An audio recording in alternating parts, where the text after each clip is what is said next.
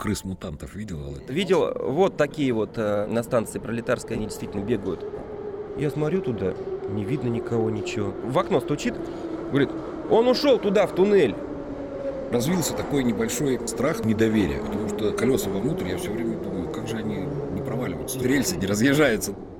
Поездом современным разогнать его и на станции остановить легче, чем автомобиль с ручной коробкой передач. Вы быстрее этому научитесь. Добрый день, дорогие друзья. Подкаст «Небанутые» снова с вами. Снова с вами Алексей Кочемасов. И сегодня гость нашего подкаста очень-очень интересная личность. Владимир Викторович Конов, а машинист-инструктор московского метрополитена, а Выхинская фиолетовая линия. Владимир Викторович, Да. привет. Добрый день. Добрый день, Алексей Викторович. Таганско-Краснопресненская линия, электродепо Выхина. Для меня э, просто здесь с вами встретиться, это словами не описать, потому что еще 5, не знаю, 6, может быть, сколько лет назад я смотрел ваши видео на YouTube, и у меня просто были реально мурашки по всему телу. И до сих пор помню эти моменты. Поэтому меня, для меня вас встретить, это словами не писать. Тем более возможность с вами пообщаться и задать какие-то вопросы. У нас двоякое такое э, восторг. Почему? Потому что, ну, вы, наверное, знаете, ну, Володя, да? Да, да, Потому да. что молодой, и я А. молодой, то есть лучше на ты. Да. Наверное, знаешь, что у меня есть небольшая такая фобия поездов. Я, вот, ну, люди боятся летать, они там бо- болтанки боятся, там, а, катастроф, всего остального. А я некоторой степени так поездов опасаюсь. Ну, у меня не такая там поездофобия, прямо Мгм. вот такая. Ну, потому что я, наверное, в жизни всего два или три раза ездил на поезде. Вы серьезно? На пол... Ничего Ну, себе. я не беру электрички, метро, Ага. да, а вот э, поезда дальнего следования, да, то есть я как-то так сложилось, что мне не доводилось ездить. То есть я пару раз там, один раз в Санкт-Петербург, по-моему, с Архангельска Мгм. ездил, и там пару раз ездил даже в отпуск э, с Борисоглебска, с училища. Ну, и на автобусах добирались, да, ну, вот и доводилось. То есть в своей жизни мне на поездах как-то, в общем-то, э, не складывалось. Вот. И поэтому э, развился такой небольшой, я не скажу, что это страх, не скажу, что это фобия, но недоверие. Потому что когда ты смотришь, как устроена сама по себе железная дорога, ну, в принципе, без разницы, да, электрички, метрополитен, да, все равно. И колеса вовнутрь, я все время думаю, как же они не проваливаются, то есть рельсы не разъезжаются, да, то есть такой ты слушаешь э, подневольно, хотя Ага. физику ты понимаешь. И я вот все время э, хотел записать именно подкаст с профессией «Вы транспортники, мы тоже транспортники», да, то есть мы все перевозим людей, пассажиров. Да. Ну, одни по земле, как ты под землей, да, я там по воздуху. С другой стороны, из точки А в точку Б мы Мгм. должны доставить людей безопасно Да. и вовремя, старательно, да, то есть мы должны стараться этого достигать. Вот, и мне тоже хотелось всегда записать, потому что у меня был подкаст с подводником, то есть с моряком. И хочу еще записать э, с капитаном дальнего плавания. Тоже такие из нашей серии, из транспортной, да, то есть вот то, что... И давным-давно хотел с тобой вот именно тоже записать, потому что мне многие говорили, вот есть Володя, Мгм. про метро канал. То есть ты должен знать, я говорю, конечно, я знаю, я подписан, и смотрю там, и слушаю, и все это мне очень интересно. И как-то вот не складывалось. И, наконец, и мы вот с тобой наконец-то встретились. Спасибо, кстати, подписчикам вашим, что написали мне, дали контакт, как с вами связаться, и я сам очень рад, что это все получилось. Никогда бы не, не поверил, что буду здесь сидеть с вами общаться, серьезно. Ну, так и я тоже не верил, да. Ну, то есть, ну, звезды сошлись. Да, да. И, конечно, огромная куча вопросов. И как от моих подписчиков, да, как от э, тех, которые увлечены авиацией, так и от твоих, я думаю, то же самое, от тех, которые увлечены вообще железной дорогой самой по себе, потому что действительно тоже романтическая профессия. Как становятся машинистами? Машинистами, давайте я буду тогда говорить, э, как я стал машинистом, Да. потому что как я стал и как сейчас это происходит, э, есть разница. И по времени, э, по продолжительности обучения, и поезда сейчас, техника другая. Это был 2007 год, конец 2007 года, декабрь. Пришел я из армии и э, просто ехал в поезде, увидел объявление о наборе машинистов на нашу линию. А электродепо Выхино находится от моего дома на маршрутке 5 минут ехать. И просто взял и попробовал туда устроиться. И уже с 10 января 2008 года прошел все медкомиссии до этого момента. Там большая, соответственно, все эти справки собрал, нарколог, психиатр и так далее. Ну, И да, э, пришел в депо Выхина. Как это происходит? Э, Давайте тогда вот скажу, как еще раз Да-да-да. говорю, как тогда было. Приходишь в депо, там тебя, соответственно, включают в группу предподготовки. А, На тот момент она длилась две недели. А, Михаил Михайлович Сизов, дай бог ему здоровья, сейчас он уже на пенсию ушел. Э, гениальный инструктор э, рабочих массовых профессий. Нас вводил в курс дела. То есть, в общем, как устроен вагон, как работает метрополит в общем, без каких-то особенностей, чтобы человека проверить, а, ну, можно сказать, на вшивость, на прочность. Ну, такой некий психологический отбор. Да, да психологически не, хочется сказать матом, ну... Да можно и матом. Не разгильдяй ли он, вот, отличное слово, не разгильдяй ли он. И вот на этом моменте очень много людей на самом деле проверяются и отсеиваются, как ни странно. Кто-то опоздает, кто-то там, да, мне это не подходит, я не хочу. А на этой же двухнедельной практике сажают сажают первый раз в кабину машиниста. Ну, как, постоять, посмотреть. Человек увидит первый раз туннель, ну, ему страшно станет. Он говорит, нет, не да, мое. у, у кого-то да? вот клаустрофобия. Элементарно, да, вот и таких людей много. Таких людей много, да, довольно-таки. Которые действительно, как первый раз попадут в туннель, все, до свидания, я не берусь. И после этого э, небольшой внутренний экзамен в депо, и тогда уже после него все сдали, все хорошо отправляют в учебный центр метрополитена. Сейчас это называется Корпоративный университет транспортного комплекса. Название все сложнее и сложнее. Все время их меняют. Да, да, да, да. Вот это, кстати, действительно ну, Кстати, это как в летных училищах. Оно называлось раньше летное, высшее летное училище, потом институт, потом университет, потом там академия. Там. Во, вот, да, ну, это у нас любят. Да. да. И э, на тот момент я там, как приходишь и начинаешь обучение. Сначала ты учишься один месяц на помощника машиниста, Примерно все то же самое, что на машиниста, только чуть попроще, то есть, не, опять же, без углубления. Механическое оборудование вагонов, пневматическое оборудование вагонов, правила технической эксплуатации метрополитенов, управление поездом, это не значит, что там тебя учат, как ты вот ручки дергать и так далее. Нет, на теории это не научиться, вы меня, лучше меня этого знаете, господи. Это какие-то общие курсы по выходу из тех или иных неисправностей на подвижном составе, то есть на поезде. Там дверное оборудование, электрическая схема, силовая, там возгорание и так далее. Через месяц сдаешь, сдаешь экзамен на помощника. Это очередной проверочный пункт. Если ты сдал, тебя отправляют дальше сразу же учиться э, на машиниста. Но между экзаменом на помощника и обучением теоретическим на машиниста э, на тот момент была практика 7 дней. Отправляли в депо, и ты катался с настоящим машинистом в кабине и выполнял функции, то есть должностные обязанности помощника машиниста. Стажер. Да, стажер, да. А, дело в том, что я тогда это производил, так сказать, в депо Измайлова. Это была Арбатско-Покровская линия. И я сам на месте помощника, там раньше, ну как, на старых поездах была э, функция управления дверьми помощником машиниста. То есть я стоял слева, машинист справа. Приехали, я нажимал информатор, открывал двери, нажимал информатор, осторожно, двери закрываются, закрывал двери, но это ощущение непередаваемое. Хоть ты поездом не управляешь, нет, но ты управляешь дверьми, и все там... У тебя это 8... ты в зеркало смотрел, да? Вот да, это... в зеркало, Или выходил, да, да на Не-не-не, все через зеркало, через зеркало, через зеркало, да. Там и на вагоне зеркало на первом, и станционное все это видно. И, конечно, ощущение не передать. Ты вроде не управляешь, ну, ты управляешь дверьми. 32 двери с левой стороны там или с правой. И ты, кстати, с правой стороны машинист открывал, я забыл. Да, это ну, только у каждого у него. своя зона ответственности. Да, с правой стороны машинист, с левой помощник. Ну и потом обучение на машиниста. Оно проходило э, еще э, около 4-5 месяцев, сейчас вот точно сложно вспомнить. Короче говоря, полгода там было практики, полгода практики. И после этого идешь в депо на месячную практику. То есть там так все замудрено, опять катаешься, но уже сам, с машинистом. И вот здесь ты ждешь это, этого момента, ну как, я не знаю, просто как с какого-то праздника, когда ты попадешь в депо и первый раз сам сядешь. Первый кон... самостоятельно, да, что называется. Да, вот этот момент. И я его помню. Я, кстати, и у вас э, сейчас тоже спрошу, помните ли вы, когда вы первый раз э, самостоятельно управляли самолетом, взлетали, это как это было? У меня был наставник, машинист-наставник, Игорь э, Андреевич Заводян. Он сейчас э, тоже в метро уже не работает, на пенсию ушел.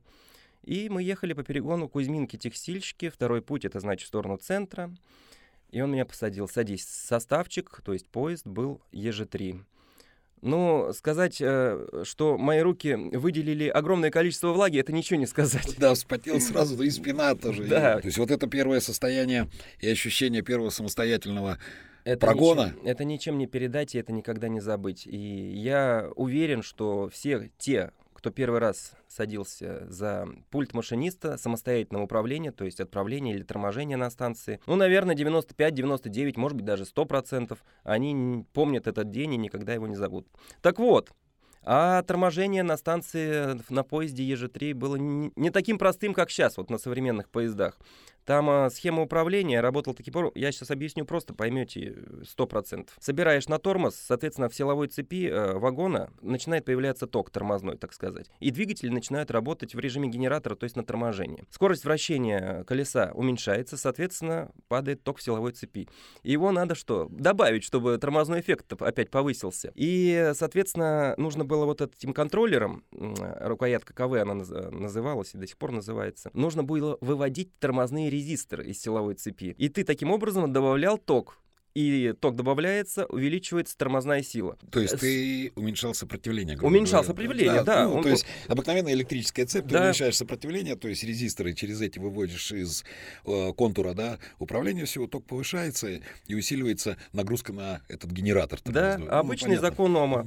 То есть, э, о чем суть-то? Там нет такого, как вот сейчас там на супер этих современных поездах ручку поставил, 20, там, от 20 до 100% тормозного усилия, и он так и будет держать. Или как на автомобиле. Вы нажали, давайте буду проще говорить, как на автомобиле. Нажал педаль тормоза, вот как ты ее нажал, так он и будет держать этот э, эффективность торможения. Нет, вот да, раньше было на поездах и немного иначе. Да и сейчас это есть на старых поездах номерные, например, которые ездят на зеленой замоскворецкой линии. И, конечно, вы думаете, я сам остановился? Да нет, конечно. Меня там просто всего вот так вот, так вот просто мурашки по всему телу, как сканер прошел, и он меня, ну, рукой вот так вот помогал инструктор мне. Инструктор помогал, Ск- да? А, ну, это не инструктор, это наставник, машинист-наставник. Сколько мне пришлось проездить, чтобы, наверное, самому как-то более-менее научиться останавливаться? Наверное, дня два-три э, пришлось, потому что он мне постоянно, ну, рукой помогал. И все равно, даже, может быть, там полдня проездил, ты вроде сам уже чувствуешь, тормозишь, но как э, я сейчас это понимаю, что даже какая-то доля километров в час, там, один, два, и э, доли секунды ты не дал вовремя вот этот, ну, не вывел... Импульс. Тор... Да, импульс на увеличение тор- тормозной силы. Сейчас я это чувствую моментально. Вот. А тогда действительно ты это не чувствуешь и не понимаешь, то, что сейчас еще полсекунды, и мы уже туда улетим, ну, дальше. Проскочим. Проскочим, да, знак остановки первого вагона. И на самом деле вот этот опыт, даже вот, ну, я обучаю стажеров, да, с ними езжу, э, смотрю, летит. Хопа, сразу помогаешь ему. Мгновенно, вот кстати, у нас будет сегодня с вами тема, да, М- момент принятия решения, насколько это у летчиков, у пилотов, да, и у машинистов. Вот. Так что я помню этот первый день. И э, месяц покатались, соответственно, в депо небольшие экзамены, и идешь опять в учебный центр, там еще сдаешь экзамены, соответственно. И после этого на три месяца приходишь в депо и опять катаешься с машинистом. И в процессе этого наезда, так сказать, с машинистом-наставником ты изучаешь действительно всю линию, план, профиль пути, все повороты, подъемы, уклоны, станции с путевым развитием, то есть как совершается маневровая работа. Но если сравнить, наверное, с аэропортом, вот вы приехали, вам аэропорт неизвестен. Вам надо, наверное, если ошибусь, сразу говорите, переставить ваш самолет а, там, с взлетно-посадочной полосы к какому-то гейту. Как проехать там, по каким линиям, по каким стрелкам. Вот. И у нас также есть станция Таганская с путевым развитием. Как заехать. А схема есть? И это схема все? есть, вот, да. Ну, Расстановка есть... светофоров, какие светофоры должны гореть, каким цветом. Все это нужно знать. И, соответственно, все это изучается в процессе наезда, а также, конечно, выходы из нестандартных ситуаций, будем говорить, а, из аварийных ситуаций. Раньше, кстати, не было тренажеров, не было. И у меня тоже, кстати, вопрос, вот как раньше пилотов обучали. Если сейчас там такие реально современные тренажеры, наверное, на которых, скорее всего, можно действительно почувствовать все эти динамические... Да, motion, то есть динамика, да. Вся, подвижность полная. И заложить какие-то случаи. Раньше ведь не было, и у нас не было. И с нами инструктор Воронов фамилия. Прямо на линии ломал пояс нам, прямо с пассажирами, это 2009-2010 год, ЕЖ-3, потому что иначе-то как... Кстати, да. Володь перебил, извини. А, вопрос от слушателей ага. и подписчиков, да, мне задали, а вы, он вроде того, что Владимир Викторович, он на ежах ездит и еще ем Е, а, ЕМ это в Питере э, поезда такие, у нас таких нет. Ну, то есть Ёж, я так понял, что это модификация поезда. Да, да, да ЕЖ-3, ЕЖ-3, да, его называют Ёж, да. А, Сейчас-то у нас а, их уже нету, это я начинал с них сейчас. Это которые были с желтыми салонами? Можно так, да, сказать. С вот. коричневыми дермантиновыми да, да, да, да, да, да, да, да. Вот эти. Ох, как классно. Да. А, кстати, по-моему, в Питере они остались. Хотя в Питере же метро нет. Похоже, похоже. А, там как раз ЕМ 502. Вот, они ну, очень а похожи. Ретро-вагоны такие, да? Да, но они ездят с пассажирами. Приезжаешь в Питер, например, на ту же красную линию, можно прокатиться. Там сейчас и новые поезда запускают, балтиец, и еще старые есть. У меня вот. есть такая э, шутка такой, да, я все время говорю, в Питере метро нет. Но я всем говорю, говорю, как нет метро? Я говорю, ну зачем городу с населением 50 тысяч? Они говорят, какой 50? Ну, это тролльство такое, знаете, небольшое. Ну, люди просто ведутся так иногда, ну, это смеха ради, да. Но вот действительно, то есть я в Санкт-Петербурге очень часто бываю, и действительно вот э, когда на Московскую приезжаешь, с Пулково ты приехал, сел 39-й автобус, доехал до Московской, и довольно часто ты попадаешь вот в эти поезда, которые да. вот еще с желтыми салонами. На площади Восстания в метро да. спускаетесь, да. да на да, площади да. Восстания. А вот вы мне э, скажите, пожалуйста, а сколько лет назад вы первый раз ну, полетел. Да, полетел, вылетел. если можно так сказать. Конечно. Это запоминается точно так же, как да? и у вас. Конечно, первый вылет, первый самостоятельный полет, то есть когда ты остаешься в кабине один, ну, то же самое, да? А, у вас машинист-наставник, у нас летчик-инструктор называется. И тебя а, в поездах наезд, да, а в самолетах налет. Налет. Ну, угу. без разницы, да, то есть здесь ездим, там летаем. Угу. Это состоялось 15 июня 1984 года в 8 часов 30 минут утра. Вот. То есть это аэродром Ряжск, Рязанская область. Вот. И первая смена полетов. Каким образом происходит? Ну, то есть там училище, обучение, тренажеры и все-все-все. Правильно, про тренажеры еще поговорим. То есть раньше не было вот этих угу. тренажеров. Была просто на земле стояла кабина самолета, угу. да, в которую ты садился. Ничего там, естественно, не работало, никакие приборы, ничего. Ты угу. просто сидел в кабине и по книжке ты, э, что у тебя должно показывать, угу. да, что у тебя не должно показывать. Представлял сам. И тебе, да, наземный инструктор рассказывал. То есть это как перед плакатом, только ты в кабине угу. сидишь Естественно, никуда не двигалось, никакой у тебя там визуализации не было того, что происходит за фонарем кабины, да, то есть поэтому ничего не было. А потом начинаются полеты, то же самое, как здесь с инструктором. То есть запоминается самый-самый первый полет, когда ты вообще садишься в этот самолет с инструктором, uh-huh. да, и он тебя просто катает вот там по зоне аэродрома, да, вот он полетел, показывает, как самолет может, uh-huh. что там перевернулся, не перевернулся, здесь пикируем, здесь там поднимаемся, потихонечку сначала никаких этих нет. И постепенно, постепенно... По земле начинаем... вы катаетесь, да? Не-не-не, а. сразу тоже... А, уже, взлетаете? Тоже ага. сразу уже летаешь. Uh-huh. Вот. И э, тебя возят, да, uh-huh. то есть тебя возит инструктор. Вся эта программа, она, в принципе, там, э, ну, была это курс учебно-летной подготовки, uh-huh. так называемый. Там, допустим, 15 упражнений. Ты за 15, ну, 15 летных дней, uh-huh. будем говорить, за 15 летных дней ты должен был сделать там 10 кругов вокруг аэропорта, угу. да, аэродрома.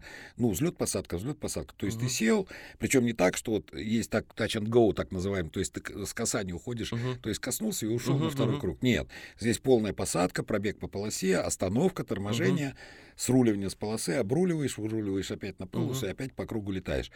Одновременно там через 5-10 таких вот кругов тебя начинают вывозить в зону на пилотаж, да, то есть там начинается пикирование, горки, бочки, там постепенно и обязательно штопор. А что это, это за самолет был? Это был Л-29, дельфин чешского производства, реактивный самолет. Ну, я заканчивал ага. военное училище, угу. да, поэтому там сразу на, ре, на реактивных самолетах угу. учили, не гражданских. И обязательно, то есть в каждой зоне на пилотаж тебе все равно штопор показывали. Почему? Потому что, ну, ты как военный летчик должен уметь летать угу. и выводить из любой, так будем говорить, ситуации самолет. И ну, вот э, эти навыки к тебе прививают, прививают, но основное, конечно, тебя сначала научить взлет-посадка. А так как ситуации, каждый полет, они все время разные, ну, потому что а, ты вылетел 8 часов 30, там через 15 минут садишься, mm-hmm. солнце взошло, температура повысилась, испарение повысилось, болтанка появился, ветер поменялся, mm-hmm. то ли усилился, то ли стих, да, и ты все время оказываешься в разных ситуациях, и поэтому ты должен, как говорится, бежать впереди самолета, там, на 10 километров впереди. То есть ты должен уже представлять, что тебя ожидает. И поэтому, э, то есть действительно необходима инструкторская работа, которая тебе будет рассказывать все тонкости и нюансы. Ну, на самом деле, конечно, всему сразу не учатся, да, то есть это шаг за шагом постепенно и все время усложнение, усложнение, усложнение ситуации идет. В принципе, в гражданских летных училищах то же самое происходит, то есть сначала курсанта начинают вывозить, чтобы он умел сам садиться.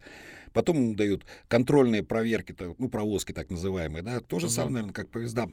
Ну, будем говорить, вот э, ты работаешь на одной линии, да, а тебе, как молодому машинисту, взяли на другую линию, uh-huh. поставили. А ты же не знаешь особенности, да, этой линии. Кольцевая линия, допустим, да, uh-huh. или какая-то там замоскворецкая зеленая ветка там. Надо... И вас кидают на, на другую местность, так сказать. Да, да? то есть ты Но... в какой-то по маршруту пролетел, uh-huh. в зону полетел, там на полигон полетел. То есть у тебя какие-то маршруты. Ты должен uh-huh. слетать там на малой высоте, uh-huh. на средней, на большой высоте. То есть и постепенно-постепенно вот этот вот курс учебно-летной подготовки, который состоит из кучи uh-huh. упражнений, да, он растягивается у тебя на 4 года обучения, да, uh-huh. то есть 2 года ты летаешь на Л-29, ну, это uh-huh. в те времена uh-huh. было, да. то есть все же меняется uh-huh. уже сейчас. Потом другой тип самолета, там уже МиГ-21 был. Но вот из нашего выпуска, то есть нас набрали 300 человек, в угу. училище мы поступили, а выпустилось 90. Из трех человек двое были списаны. Ну, это было как по теоретической неуспеваемости, uh да, как э, там по поведению, да, по дисциплине, ну, потому что как ты говоришь, разгильдяев, да, да, там да. Только. И очень много людей, которых, ну, не дано вот летать. Бывает mm же такое, да, то есть человек вот приходит, и вот не получается у него тормозить, да, КВ этим. Угу. Бывает есть, такое? Конечно, есть Ну, такое. то есть у человека, да. он не может пересилить себя, допустим, с одной стороны, это эмоционально, а с другой стороны, у человека, может быть, нет вот именно связи, да, между головой и рукой. Рукой есть такой, когда человек не чувствует поезд, да. Да. да. Это же очень важная да, вещь. То же самое, вот а, хотел сказать, когда ты рассказывал о том, что я начинаю уже чувствовать, я знаю, когда мне надо угу. какое усилие приложить, угу. даже не на автоматическом, вот да. это все как самолеты развивались. То есть раньше у нас не было таких приборов, которые позволяли выполнять автоматическую посадку. Да? Сейчас есть.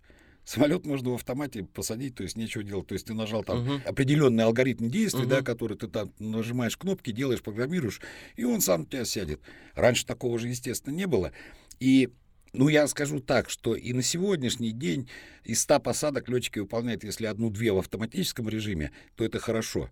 А так бывает, что он 100 посадок там месяц, два, три летает, и он сам сажает. Ну, потому что ты как профессионал должен все время себя поддерживать а, в профессиональном тонусе, да, ты, ты должен уметь это делать. А я хочу немного сравнения сейчас привести. У нас тоже есть система на, на всех поездах на Таганско-Краснопресненской линии, которая может остановить поезд самостоятельно. Прямо плавно у знака остановки первого вагона. То есть автомат нажал, он идет у тебя по пути, да? Даже нажимать не надо, даже нажимать не надо. То есть при подъезде к станции он включается автоматически, там между рельс стоит специальный RFID, вроде называется меточки, и поезд, компьютер считывает, что он на таком-то расстоянии сейчас находится от этого знака, и уже, соответственно, автоматика начинает выводить необходимое количество тормозных усилий, но это на современных поездах, опять же, говорю, да, и а, плавно останавливает поезд.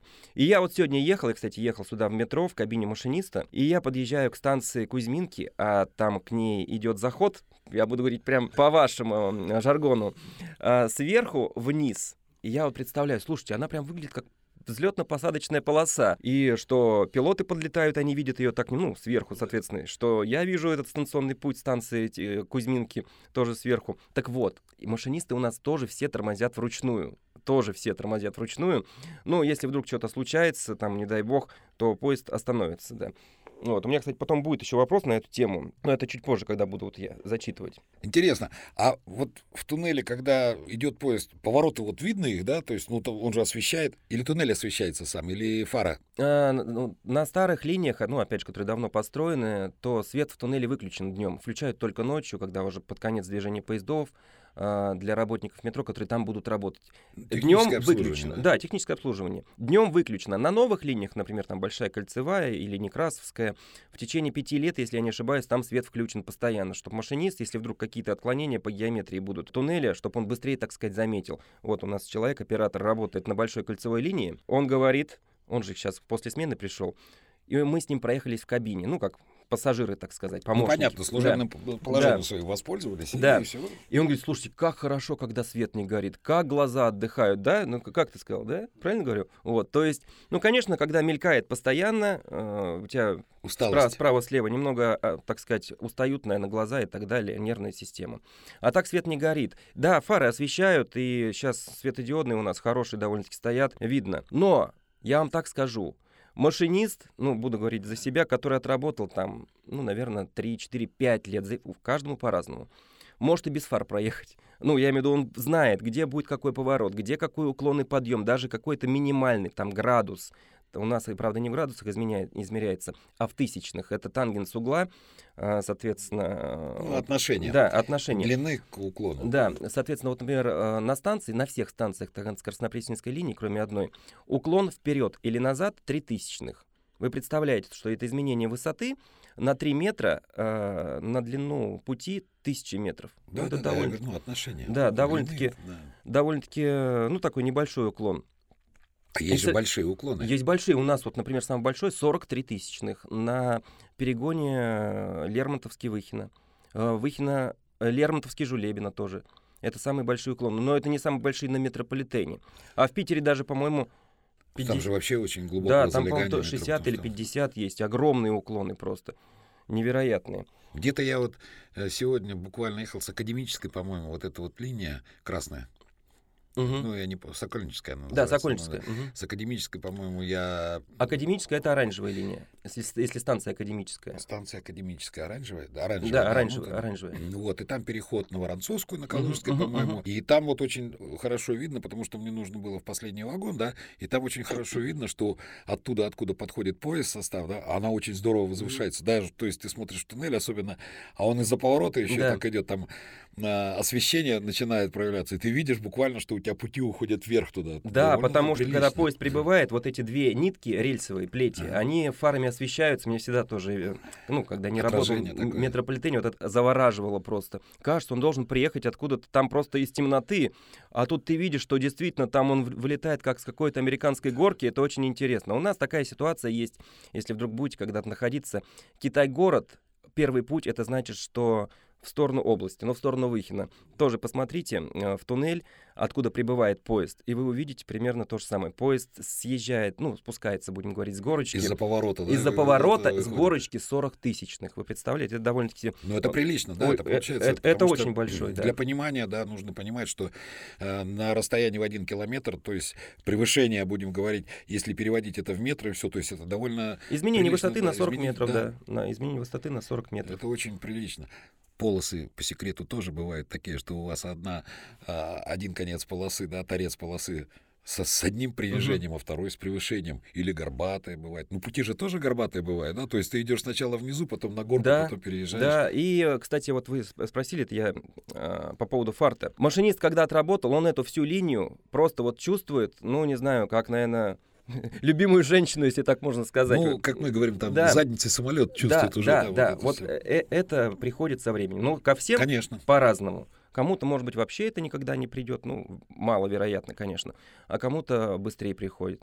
И ты едешь, ты прямо я тогда работал тоже, опять же, на старых поездах. Я это называл грамм скорости или миллиграмм скорости. Когда идешь в нагоне, ты отстаешь, там час пик, и у тебя ограничение 80, а тебе надо сделать где-нибудь 79,5. А скоростимер, или спидометр, будем говорить по-обычному, не рассчитан, ну, не, нет деления. Нет такого. деления, да, есть 79 и 80. Ага но ты мысленно всем телом понимаешь, что там где-то 79,5. Ну, это ощущение, конечно, оно есть. То есть ты даже по звуку можешь... Да. Э, все равно же в кабине машиниста звук, потому что туннель это как акустическая камера, да, получается, и в зависимости от скорости будет изменение звука. Я хочу даже больше сказать. Есть один перегон, это Спартак э, Щукинская, опять же, в сторону центра. Там э, набирали тогда мы где-то 73, отключались и потом с горочки. И в нижней точке перегона он набирал ровно 79. И в этот момент прямо резко закладывала уши, потому что там проезжаешь, э, ну, так сказать... Э, низина. Низина, сбойка туннелей и вот эти завихрения воздушные. Там бух прям по ушам так, это вообще невероятно. И потом опять подключаюсь и в горку уже наверх. Кстати, это же очень заметно, когда ты стоишь а, на платформе, ожидаешь поезда, и, а вот сейчас повесили а, часы электронные, там да. видно да, до прибытия поезда, какое остается времени. Да. Обратный отсчет идет времени. И когда у тебя остается примерно там 35-40 секунд, начинает очень сильно воздушная масса из тоннеля давить, то есть ветер такой. И все время говорит, да что тут вот они как тут? Я говорю, так это потому что там поезд идет, то есть он перед собой Конечно. гонит огромную массу воздушную, поток вот этого воздуха. И, и когда поезд выскакивает из тоннеля, да, уже ветер заканчивается. Ну, Да. понятно, потому что уже завихрения пошли там. Да, и даже на некоторых станциях, когда по соседнему пути убывает поезд, то есть То же самое, отправляется да. со станции, дело в том, Эффект что эжекции, да, он за собой тянет воздух. и за да. собой тянет, и перед станцией еще перед некоторыми есть, э, так сказать, соединение э, одного туннеля с другим, ну, таким пространством, так сказать. И э, тот воздух, который он выталкивает, все равно выходит обратно на станцию. В общем, там так хитро сделано, интересно довольно-таки. Но ведь наверняка, то есть вот эти все а, туннели, все это довольно сложное сооружение инженерное с точки зрения Это, это именно очень- конструктива да. самого. Это же не просто то, что мы видим вот путь о- возле платформы. Кстати, я все время интересовался, ведь а, поезда расходятся тоже по высоте, да, то есть кто-то под вами идет, кто-то над вами Да. идет линии между собой. Да, элемент... А их видно, ну как бы там Нет, или, э, или нет, это- не видно, нет, нет. Элементарный пример это, например, пересе- пересечение Калужско-Рижской линии с Таганско-Краснопресненской нашей. Это станция кроссплатформенная, то есть пересадка. Наш поезд приехал на одну э, платформу. Чтобы перейти на другую линию, просто переходим на соседний путь. Вот. И пересечение идет действительно друг над друг над другом. Например, после отправления со станции Ки- э, Китай-город в сторону Кузнецкого у нас идет очень резкий подъем вверх э, в сторону центра, если ехать. Это значит, что под этим подъемом проходит туннель Калужско-Рижской линии, да. Так вот почему горбы-то вот эти есть. Да. Кстати, вот в этих поездах, где нету а, межвагонных дверей, да, ну, Мгм. гармошка, где вот Мгм. это, когда ты видишь полностью состав насквозь всю длину, очень здорово заметно не только вот а, боковое уклонение, да, Да. вот эти повороты, а очень здорово Очень даже. хорошо. Я недавно совсем, кстати, этого заметил, был полупустой поезд такой, я что-то смотрю, он ровно-ровно, не помню на Мгм. какой, на зеленой, по-моему, Мгм. где-то ветке там, в районе Павелецкой, Автозаводской, вот где-то вот там, ну, то есть это было, когда вот ремонт еще Мгм. не был. И там он ровно-ровно идет, я смотрю, состав вверх пошел, думаю, не понял. А потом до меня начинает доходить. Ну, как бы мысли такие пришли, думаю, ну, наверное, потому что там под ним. Ну, не Это- всегда. Не ну, не всегда. всегда, да, понятно, э, что в любом это- случае, конечно, и станции разного, по глубине разного заложения и так далее. А тогда в центре очень, ну, сами прекрасно понимаете, там пересечений очень много. А вот интересно, такой момент, э, ну, сразу хочется такой вопрос задать. Вы этих крыс-мутантов видел, Володь? Нет, я видел, видел вот такие вот э, мышки на станции Пролетарская видел, они действительно бегают.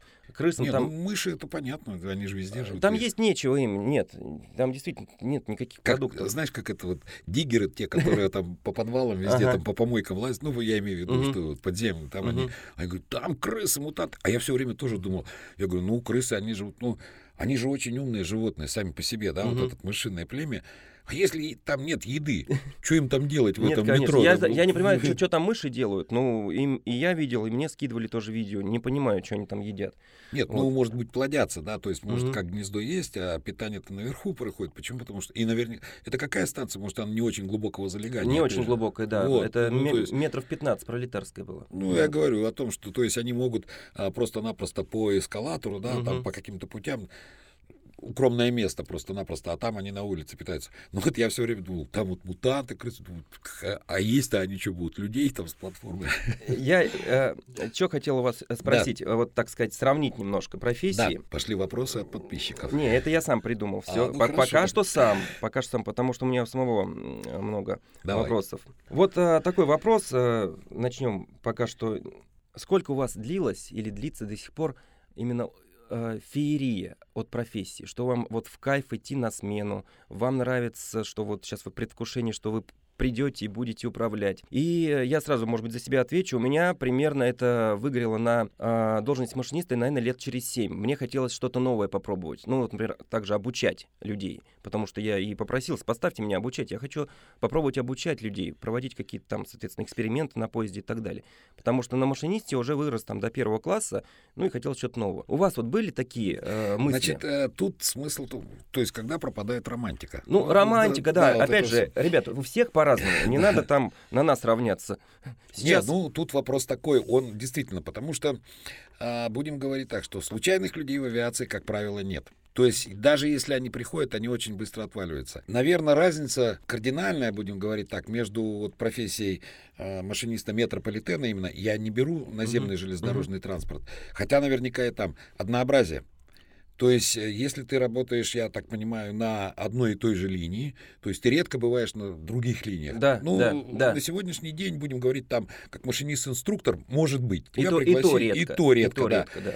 И ты изучаешь а, свою вот эту вот линию постоянно, постоянно, постоянно, изо дня в день, там, на протяжении многих лет, и ты уже знаешь по запаху, что называется, знаю, ты да. абсолютно уже знаешь. Мгм. Естественно, это начинает приедаться. Однообразие, да, это самое сложное. Почему у нас монотонную и однообразную работу ставят женщин, да? Они наиболее приспособлены к этим, потому что тебя заставить закручивать один болт тысячу раз, это очень Ну, тяжело. кстати, я вот это про женщин не знал, интересно. Так. Нет, ну вот э, часовые... Но у вас-то, да. у вас-то А у ведь нас не разное. один маршрут-то ведь. Вот, я, кстати, и хочу Тут сказать. вот тут возникает такая, безусловно, возникает усталость, да, когда Мгм. ты очень часто летаешь, особенно когда у тебя разорванный график.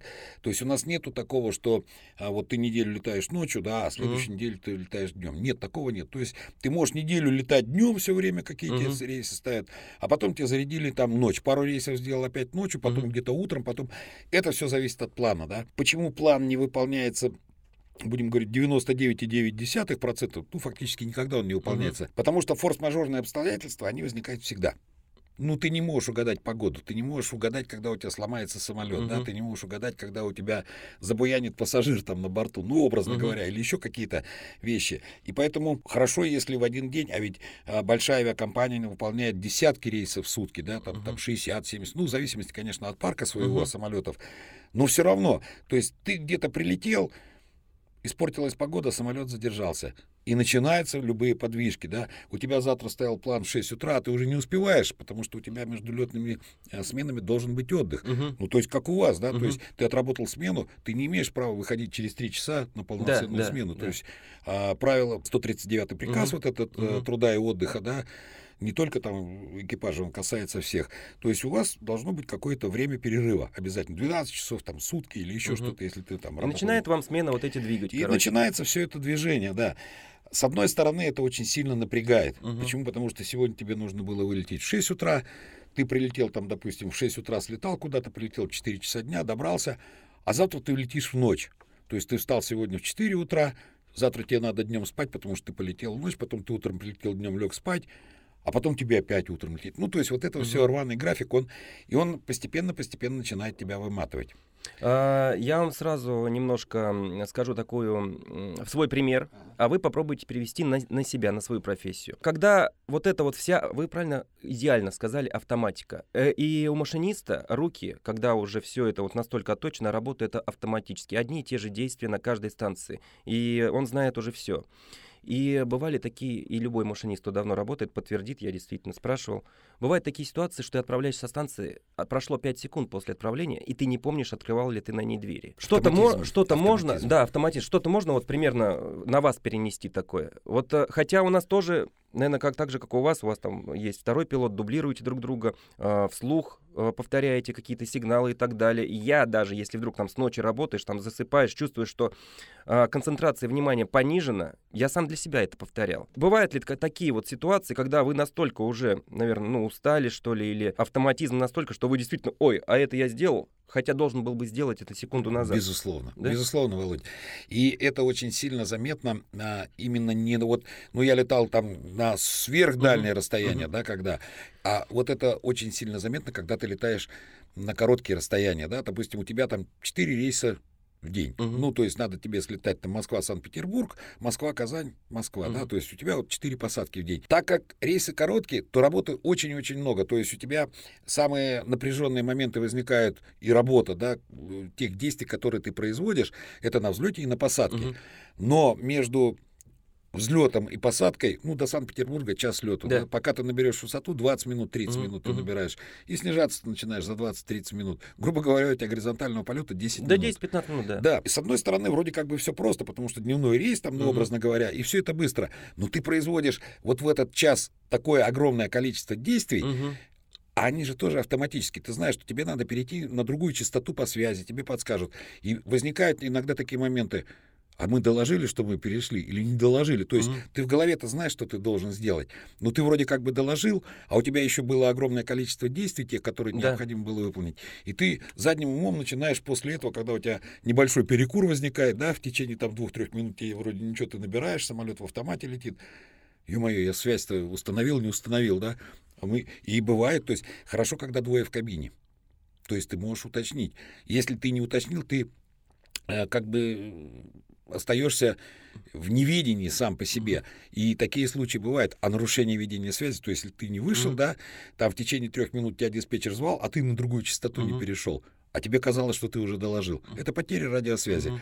А что значит потеря радиосвязи? Значит, ты неуправляемый снаряд. Mm-hmm. Куда ты летишь? Тебя все кричат, зовут, а ты сидишь ушами хлопаешь. Ну, грубо говоря, то есть такие моменты бывают, и Здесь, поэтому а предусмотрена а... инструкция, да, то есть вот эти чек-листы и все остальное прочее. Здесь у вас огромная разница с машинистом, а, то, что вот вы сейчас рассказали, полет в Петербург. Я представляю, ну, не в такой степени, как вы. Сколько, вот вы сказали, манипуляций сделать перед взлетом, а, взлет, потом перед посадкой, посадка, соответственно. И здесь он, э, пилот забывает почему. Потому что у него огромное количество пунктов вот этих. А у нас-то получается, ну, приехал, ручка раз, информатор, двери, двери закрыл, поехал. Вот здесь разница колоссальная. А особый случай есть? Особые случаи, я их ждал э, при, э, когда работал машинистом когда у меня что-нибудь случится, вызовите меня кто-нибудь из пассажиров, пусть меня что-нибудь сломается в конце концов, чтобы просто появилось какое-то разнообразие. Я вам серьезно говорю, я этого хотел. Мне никто не понимает, я э, коллегам рассказываю, дайте разнообразие какого-нибудь. И, к сожалению, ну, может быть, и к счастью, Это к счастью наоборот, конечно. да, что мало чего случалось. Когда кто-то там из пассажиров вызовет, у вас там сумочку забыли, у вас там кому-то, не дай бог, плохо человеку, все, идет отклонение от автоматического режима, это уже для меня было, ну, по повышению настроения, ну, разнообразие. Ну, понятно, что-то поменялось, да, да что-то да, изменилось. Да, да. А на земле, вот когда у вас же наверняка есть вот э, у летного состава, да, у летчиков, они постоянно учатся. Раз в году у нас происходит так называемый КПК, курс угу. повышения квалификации. Это не переучивание на что-то, угу. да, это изучение новых документов, да, отработка там аварийно-спасательных средств на воде, на суше, э, покидание самолета, то есть обновляется, как бы, угу. освежается знания, в том же э, контексте еще и теоретические знания, ну, плюс там английский язык, угу. ну, все такие уже специфики. Но наверняка же у вас тоже есть там какой-то период времени, да? когда машинист проходит наземную тренировку, да, то есть освежает все вот эти... Даже чаще проходит, то есть машинисты, которые до года а, раз а, в два месяца, аварийки, которые машинист уже со стажем, раз в три месяца. То есть в депо у инструктора, у каждого машиниста есть свой инструктор. У инструктора в колонне от 25 до 30 машинистов везде, в каждом депо по-разному, не буду сразу обобщать. И он по соответствующему графику в депо с ним проводит занятия и на тренажере, и на настоящем поезде, и на линии они выезжают без пассажиров, опять же. Катаются, он там ему... По ночам? Нет, днем, днем, ну, после часа пик. А Выключ... Это вот э, в тот момент, когда, извини, э, когда приходит поезда, говорит, посадки на поезд возможно. в сторону Чертанова нет. Да. Он темный вагон. Да, да, возможно, что и на этом поезде конкретно а, проводятся, проводятся какие-то тренировочные занятия. И я постоянно со стажерами, которые перед постановкой на должность обязательно а, тренировочные занятия на реальном поезде, на линии ломаешь, ну, ну, а, что можно, понятно. Что да, что можно. Не критичное. А, там же, конечно, время ограничено. У нас буквально минута-полторы. Делаешь такие случаи. И тут больше-то не то посмотреть, знает он или не знает. Они все знают. А больше проверить психологический фактор как вот это давление линии, давление времени, да, давление диспетчера, который начинает кричать, да, э, на него отреагирует. Не будет ли он переживать? Наверное, если сравнить с вами, то, что вот он сидит на тренажере, он знает, что он там, не дай бог, не рухнет, да, а вот когда он взлетает, тут уже начинает э, э, психологическое давление высоты, настоящее. Ты уже полетел на настоящем самолете, и тебе сейчас что-нибудь там инструктор сделает, я, наверное, у вас так не делают, но тем не менее, может, какие-то вводные. Как отреагируют? Руки, может, затрясутся. Бывают такие ситуации, ты делаешь ситуацию со стажеру. Он там в депо отыграл идеально, все, молодец. Сделал здесь то же самое, все, ступор. Вот вы хотите верить, хотите нет, все, ступор. Он сидит, и он не знает, дальше что сделать. Но со временем, конечно, тренируемся, получается. Все конечно, нормально. в воздухе мы никаких пакостей там угу пилотом не делаем, ну, потому что это люди, да, да, у тебя сидят там 200, 300, 500 человек за спиной, и ты, естественно, с этим не шутят, будем говорить. Ты теоретически спрашиваешь на тренажере, mm-hmm. и опять же, отработка действий на тренажере, она связана, я понимаю прекрасно, потому что особые случаи, да, вот, которые могут произойти в кабине, они специально есть книга mm-hmm. по отказам. И смысл-то в чем заключается, что когда у тебя что-то произошло, самое главное не спешить. Вот да. когда мы начинали разговор, говоришь о принятии решения, да? да?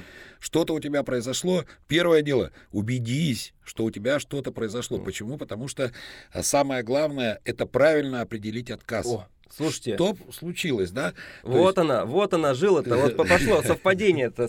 Да. да, ну то есть самое первое, не нужно панически каких-то необдуманных вот этих эмоциональных действий, пакость. Машинисты, слушайте, пожалуйста, Пак... это золотые слова. Пакость для экипажа. Ну, мы знаем, что сейчас самолеты современные, там всего два члена экипажа угу. осталось. Причем удивительно ведь что, что когда был экипаж из трех-пяти человек, там много людей сидело, колхоз в кабине сидел, было надежнее, когда все люди друг друга знают очень хорошо, слетанность экипажа. А когда осталось два человека в кабине, оказалось, что безопасней и технологичнее работать, когда люди первый раз встречаются в кабине. Почему? Потому что болтают меньше. По... Да? Абсолютно да? правильно. Да. Мы с тобой знакомы 20 лет, да. я тебе доверяю Давай, я там вчера там да. этот, за грибами сходил на рыбалку, да. У нас и столько... какое-то действие ты выполнил, а я не проконтролировал, да. не проверил. Это я, как всегда говорю, да будь ты хоть негр преклонных да. годов, в хорошем смысле да. этого слова, как у Маяковского, да, я говорю, ты за этим человеком будешь, ты не знаешь, что от него ожидать, и ты будешь все время его пасти, что он сделал, и ты будешь все время чекать, проверять, да. Он сказал тебе, я поставил скорость, ты посмотрел там сет, угу. ага, ты, ты будешь за ним следить. И вот этот перекрестный контроль между собой, да, он очень обезопасивает движение, потому что вероятность совершения ошибки снижается. Да. Вот поэтому и происходят такие моменты, что когда у тебя что-то произошло, первое дело — это не паниковать, да, первое дело, то есть возьми себя в руки и определись, ту ли я лампочку вижу. Вот мы только что говорили, что да. ты 5 секунд забыл такого, что у тебя было. Ты смотришь на лампочку, у тебя написано там русским, английским языком, да, да большими белыми буквами. А ты этого не видишь. А ты этого да, не видишь. Да. Вот это вот туннельное зрение. Убедись сначала. Как вот я говорил, на тренажере делаю пакость экипажу. Угу. А взлетает двухдвигательный самолет, угу он начинает отрываться, делаем ему отказ двигателя. Угу. Симулируем, да, отказал двигатель. Экипаж героически справляется с этим двигателем. Я уже вижу, что они как бы освоились в кабине, и я им делаю пожар второго двигателя. Угу. Он не отказал. Там пожар сработал. Угу. А действия, которые на память, да, при пожаре, ну, как бы есть те действия, которые нужно прочитать правильно, чтобы uh-huh. все сделать, а есть действия, которые memory, да, на память, uh-huh. которые ты должен выполнить. А они говорят, что если у вас пожар, то это на память вот четыре действия, которые нужно выключить двигатель. Угу. Экипаж... Оставляет себя без двигателя. Вы, выключает горящий двигатель. Он хоть и горит, но он тянет. Ага. А у вас же одного-то двигателя нет. Вот, то, есть, то есть они реально как-то на это... подсознании забывают, что э, одного, да. одного-то то уже есть нет. это вот такая эмоциональная встряска для экипажа, угу. а, которая показывает о том, что готов экипаж или не готов. То есть ну, загорелось, да. Да, пожар. Но это же у тебя не под ногами, не uh-huh. под задницей горит, будем извините, говорить. Uh-huh. У тебя там горит двигатель. Он еще тянет и все остальное. Оцени ситуацию, что произошло. Оцени. То есть ты должен определить сначала, что у тебя случилось. И определить должен правильно. Потому что неправильное определение ситуации, оно ведет, естественно, к неправильным действиям. А неправильные действия ведут к снежному кому, потом, который разгрести бывает очень и очень сложно. Поэтому спокойно. Горит двигатель? Ну, пусть горит точно горит, да? Давай убедимся сначала, что он горит действительно. То есть вот эти Слушайте, вот вещи... А, один, ну, один в один, примерно теми же словами я говорю. То, что самое главное, если что случается на линии, а, с, надо побороть вот это нервозность, адреналин и успокоиться. И просто действительно посмотреть, глазами посмотреть. Там действительно пишется... Потрогать рукой, потрогать. да? Потрогать. Вот, Русским посмотреть. языком вам будет написано, какая-то лампочка будет гореть или наоборот не гореть все вот действительно, ну, это, это, очень, это, ну, это, это очень а, похоже. А, ну, потому что человек, ну, неважно, да, он э, машинист, летчик, э, капитан дальнего плавания там или еще что-то такое, в любой сфере, в которой необходимо. Первое, когда у тебя возникает внезапное какое-то ощущение того, что произошло что-то, опасность, да, какая-то произошла, человек воспринимает, ну, во-первых, люди разные, да, некоторые воспринимают это панически, то есть быстро-быстро да? начинает да. хаотично что-то делать и неправильно другого бросает в ступор. То есть он смотрит, как вот мы говорим, да? на лампочку и не видит да. того, что написано. Вот, вот, вот. А у него уже стопор, да. И вот умение совладать с собой, да, вот именно того, что определиться, пусть тебя там адреналин выбросил, там жар, холод кого-то, как по, ну, по-разному уже бывает. Естественно, что с опытом ты приобретаешь, потому что ты на тренажерах отрабатываешь э, много вот этих вещей, ты проговариваешь это, ты читаешь. И когда ты хорошо знаешь, тем более матчасть, ведь это тоже угу. очень важно. То есть, э, когда у тебя хорошая теоретическая подготовка, это очень хорошо, потому что может произойти то, что ты в принципе не знаешь. И тогда тебе э, будет очень-очень некомфортно в этой ситуации. А будет очень стыдно, да, если твой молодой э, стажер, Мгм. он это знает, а ты там старый Да. пень, этого не знаешь.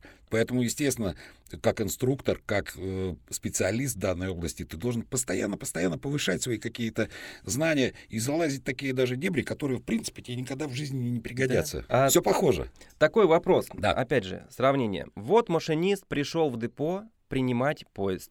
То есть, как у нас там медкомиссия, у вас тоже медкомиссия. А, взял там инструмент, пошел к поезду. А, я вам скажу так, с момента, как он подошел к поезду, до выезда на первую станцию проходит у всех депо по-разному, ветка по длине а, соединительная разная. Ну, будем говорить, 45 минут. А давайте на вас перенесем. Вот я, как пассажир, приезжаю в аэропорт за 2 часа до вылета примерно, плюс-минус. А вот вы как, как приезжаете и за сколько минут до посадки пассажира вы подходите к своему самолету? Значит, опять же, было раньше, Мгм. стало теперь, Мгм. и в разных компаниях немножко по-разному вот это время. Мгм. Но вообще, как правило, то есть экипаж прибывает за два часа Мгм. до вылета. Как и мы, пассажиры. За два часа. Мгм. Да. То есть смысл в чем заключается? Хотя а, документы регламентируют, что ты должен прийти за час. Мгм. Для чего это делается? Во-первых, я должен прийти подготовиться к полету. Вы приходите в депо, тебе нужно принять состав, а, ты должен посмотреть обстановку, да, которая происходит. Мало Да. ли что, где-то Да. идет ремонт на линии. Да. Ты же не Да. знаешь дома, Да. когда сидишь, там где-то прорвало воду, да, и Ознакомиться с текущими- с текущей бумагами, ситуацией, инструктажами, да. То же самое для нас. То есть ознакомиться с погодой, посмотреть, почитать, исправен ли у тебя подвижной Мгм, состав, да, мгм. самолет у тебя, какие у тебя дефекты к этому, не заменили ли его, еще что-то. Как правило, то есть, а, будем говорить, такие усидчивые пилоты, они приходят, естественно, чуть заранее. Мгм. А молодые пилоты, да, которые там пришли, вот у них написано в инструкции за час прийти, он приходит за час. Но это молодость, да, и Мгм. тут нет ничего такого криминального. Мы приходим, как правило, там за два, за полтора часа до этого. За час до вылета мы должны пройти врача и выдвигаемся на самолет. Ну, в разных компаниях, опять же, по-разному. То есть, вот есть руководство по производству полетов в авиакомпании, это внутренний документ, Мгм. на который опирается, они не противоречат общим федеральным Мгм, авиационным мгм. правилам, но компания вправе, то есть делать какие-то перестановки так, как ей удобно для выполнения производственной деятельности Мгм. своей. Вот. И мы приходили, вот в Победе я там, допустим, работал в последнее время, когда а, мы приходили на самолет за 25 минут до вылета. О, как. Да. Ничего себе. Э, так, сразу, стоп. Да. Я а, знаю, ну вот последнее время в Петербург летаю, где-то за полчаса начинается посадка до вылета. А вы там уже сидите в кабине, я видел. Ну, опять же, тут по-разному. Вот мы выполняем, это мы говорим о базовом. То есть ты пришел в депо. А если у тебя не в депо смена, а ты пришел на какой-нибудь станции, меняешь машиниста? Там, короче, за 10 минут, если по графику, за 12 минут. Но я всегда приходил за 40, за 50 минут. Опять же, вот по той причине, по которой вы озвучили. У каждого свое, да? Да, но опять и же, ознакомиться за можешь- 10, за 10 минут. Так, Тебя никто не будет пороть за то, что ты придешь за полчаса. то есть, получается... Вот э, если вам- ты придешь за 8 минут, Мгм. ты получишь Да. втыку, да. У тебя есть регламент, есть время. А если ты придешь на 10 минут раньше, чем у тебя запланировано, то это будет только хорошо. Мы выполняем рейс из Москвы, неважно куда, в Екатеринбург. Ага. А рейс, как правило, разворотный. То есть ты прилетаешь в Екатеринбург и полетаешь назад. Мгм. Поэтому, когда ты приходишь в Санкт-Петербург, и там уже сидит экипаж, то в 90% случаев тот экипаж, который прилетел из Москвы. А, он просто даже и не выходил. Он и не выходил никуда. А, Вот понял. почему. Естественно, что посадка пассажиров в самолет, она не может быть осуществлена без э, разрешения командира. Потому что командир, придя на самолет, он проверяет самолет, естественно. А вдруг у тебя какие-то отказы с теми, с которыми нельзя лететь? Зачем самолет будет сажать людей? Как про- вкратце проводится проверка? Внешний осмотр э, самолета А, и значит, из кабины. Да, смысл в чем? Так как нас двое, осмотр и подготовка самолета делится пополам, Мгм. естественно. То есть командир делает внешний осмотр, walking around, так называемый, Мгм. то есть он делает внешний осмотр самолета, часто задают вопрос, а там же техники готовят, вроде того, что, а часто ли бывало такое, что вы замечали, что там нельзя было лететь? Я говорю, да, были такие Мгм. моменты. И такие моменты бывают почему? Вот ты обходишь самолет, раз ты посмотрел, а у тебя стойка, да, шасси, азот ушел с нее, она села Мгм. полностью. Нету зеркала, да, вот этого Мгм. всего. Техники обслуживали самолет, он был горячий, он прилетел, они его обслужили и побежали на следующий самолет. Мгм. А у тебя выпускающий техник стоит. Он не причастен к тому, чтобы осматривать.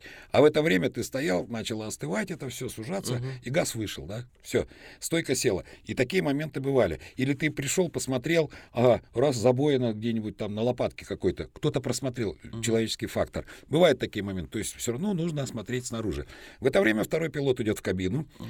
Есть алгоритм проверки всего оборудования, и он прямо сверху вниз начинает там нажал, позвенела, лампочка зажглась, включил то, что то, то, то, то, то, и он все это проверяет. И он же начинает готовить тут же кабину к полету. То есть он программирует вот, компьютер. Вот, у меня тоже есть вопрос по поводу программирования. В этот компьютер, я буду говорить простыми словами, а вы потом объясните он забивает маршрут, куда ему надо лететь, да. а, соответственно. И там довольно-таки сложные манипуляции, как я смотрел, у вас видео тоже, там какие-то буквы непонятные и так далее. Но что будет, если он не вобьет маршрут, не вобьет температуру воздуха, где он сейчас находится, высоту, знаю, вбиваете, давление и так далее? Что, вот самолет не полетит или полетит как-то неправильно?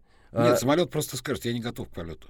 Он, не, ну, а если вы, вы толкнете этот... Э, Нет, ну можно взлететь, но а, дело в том, что компьютер это что такое вообще вот самолетный компьютер? При определенной сноровке и навыка заполнить машинку это 2-3 минуты. Угу. Ну, когда ты уже знаешь, что тебе забывать. По большому счету, вот эта Flight Manager компьютеров MC, да, она сделана по алгоритму ответ-вопрос. То есть она тебе задает вопрос, ты даешь ответ. Она тебе говорит, какую высоту? У тебя там вот есть окошечки, да, куда нужно взять высоту. Угу. Вот ты взял, набил там эшелон 350. Если ты его не набьешь, у тебя лампочка будет, что готова машина, она будет гореть.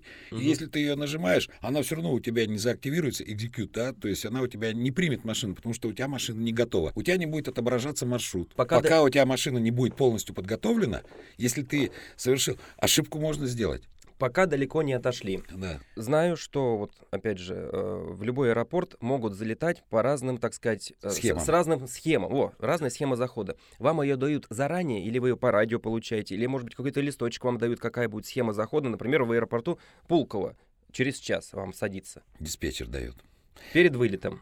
Нет, при прилете уже туда, в аэропорт Пулково, когда мы уже выходим на связь с аэропортом, А-а-а. прибытие, а, во-первых, за где-то примерно за 400-500 а, километров, ну, в зависимости от высоты, ты начинаешь слышать погоду, так называемую. Угу. Есть автоматическая да. радиопередача, угу. на которой постоянно каждые 30 минут, ну, если плохая погода, он чаще меняется, а через каждые 30 минут дается фактически угу. погода в аэропорту а, прилета. Угу. И ты на определенной частоте настраиваешь эту частоту этого аэропорта, которая диктует тебе угу. погоду, и слушаешь, какая погода. Там указывается, какая полоса в работе, да, то есть ты уже знаешь примерно, какая будет полоса. Полоса, она же длинная, с одной угу. стороны один курс, с другой стороны да. другой. И вот там она, там, допустим, 24.06, да, она говорит, в работе полоса 24.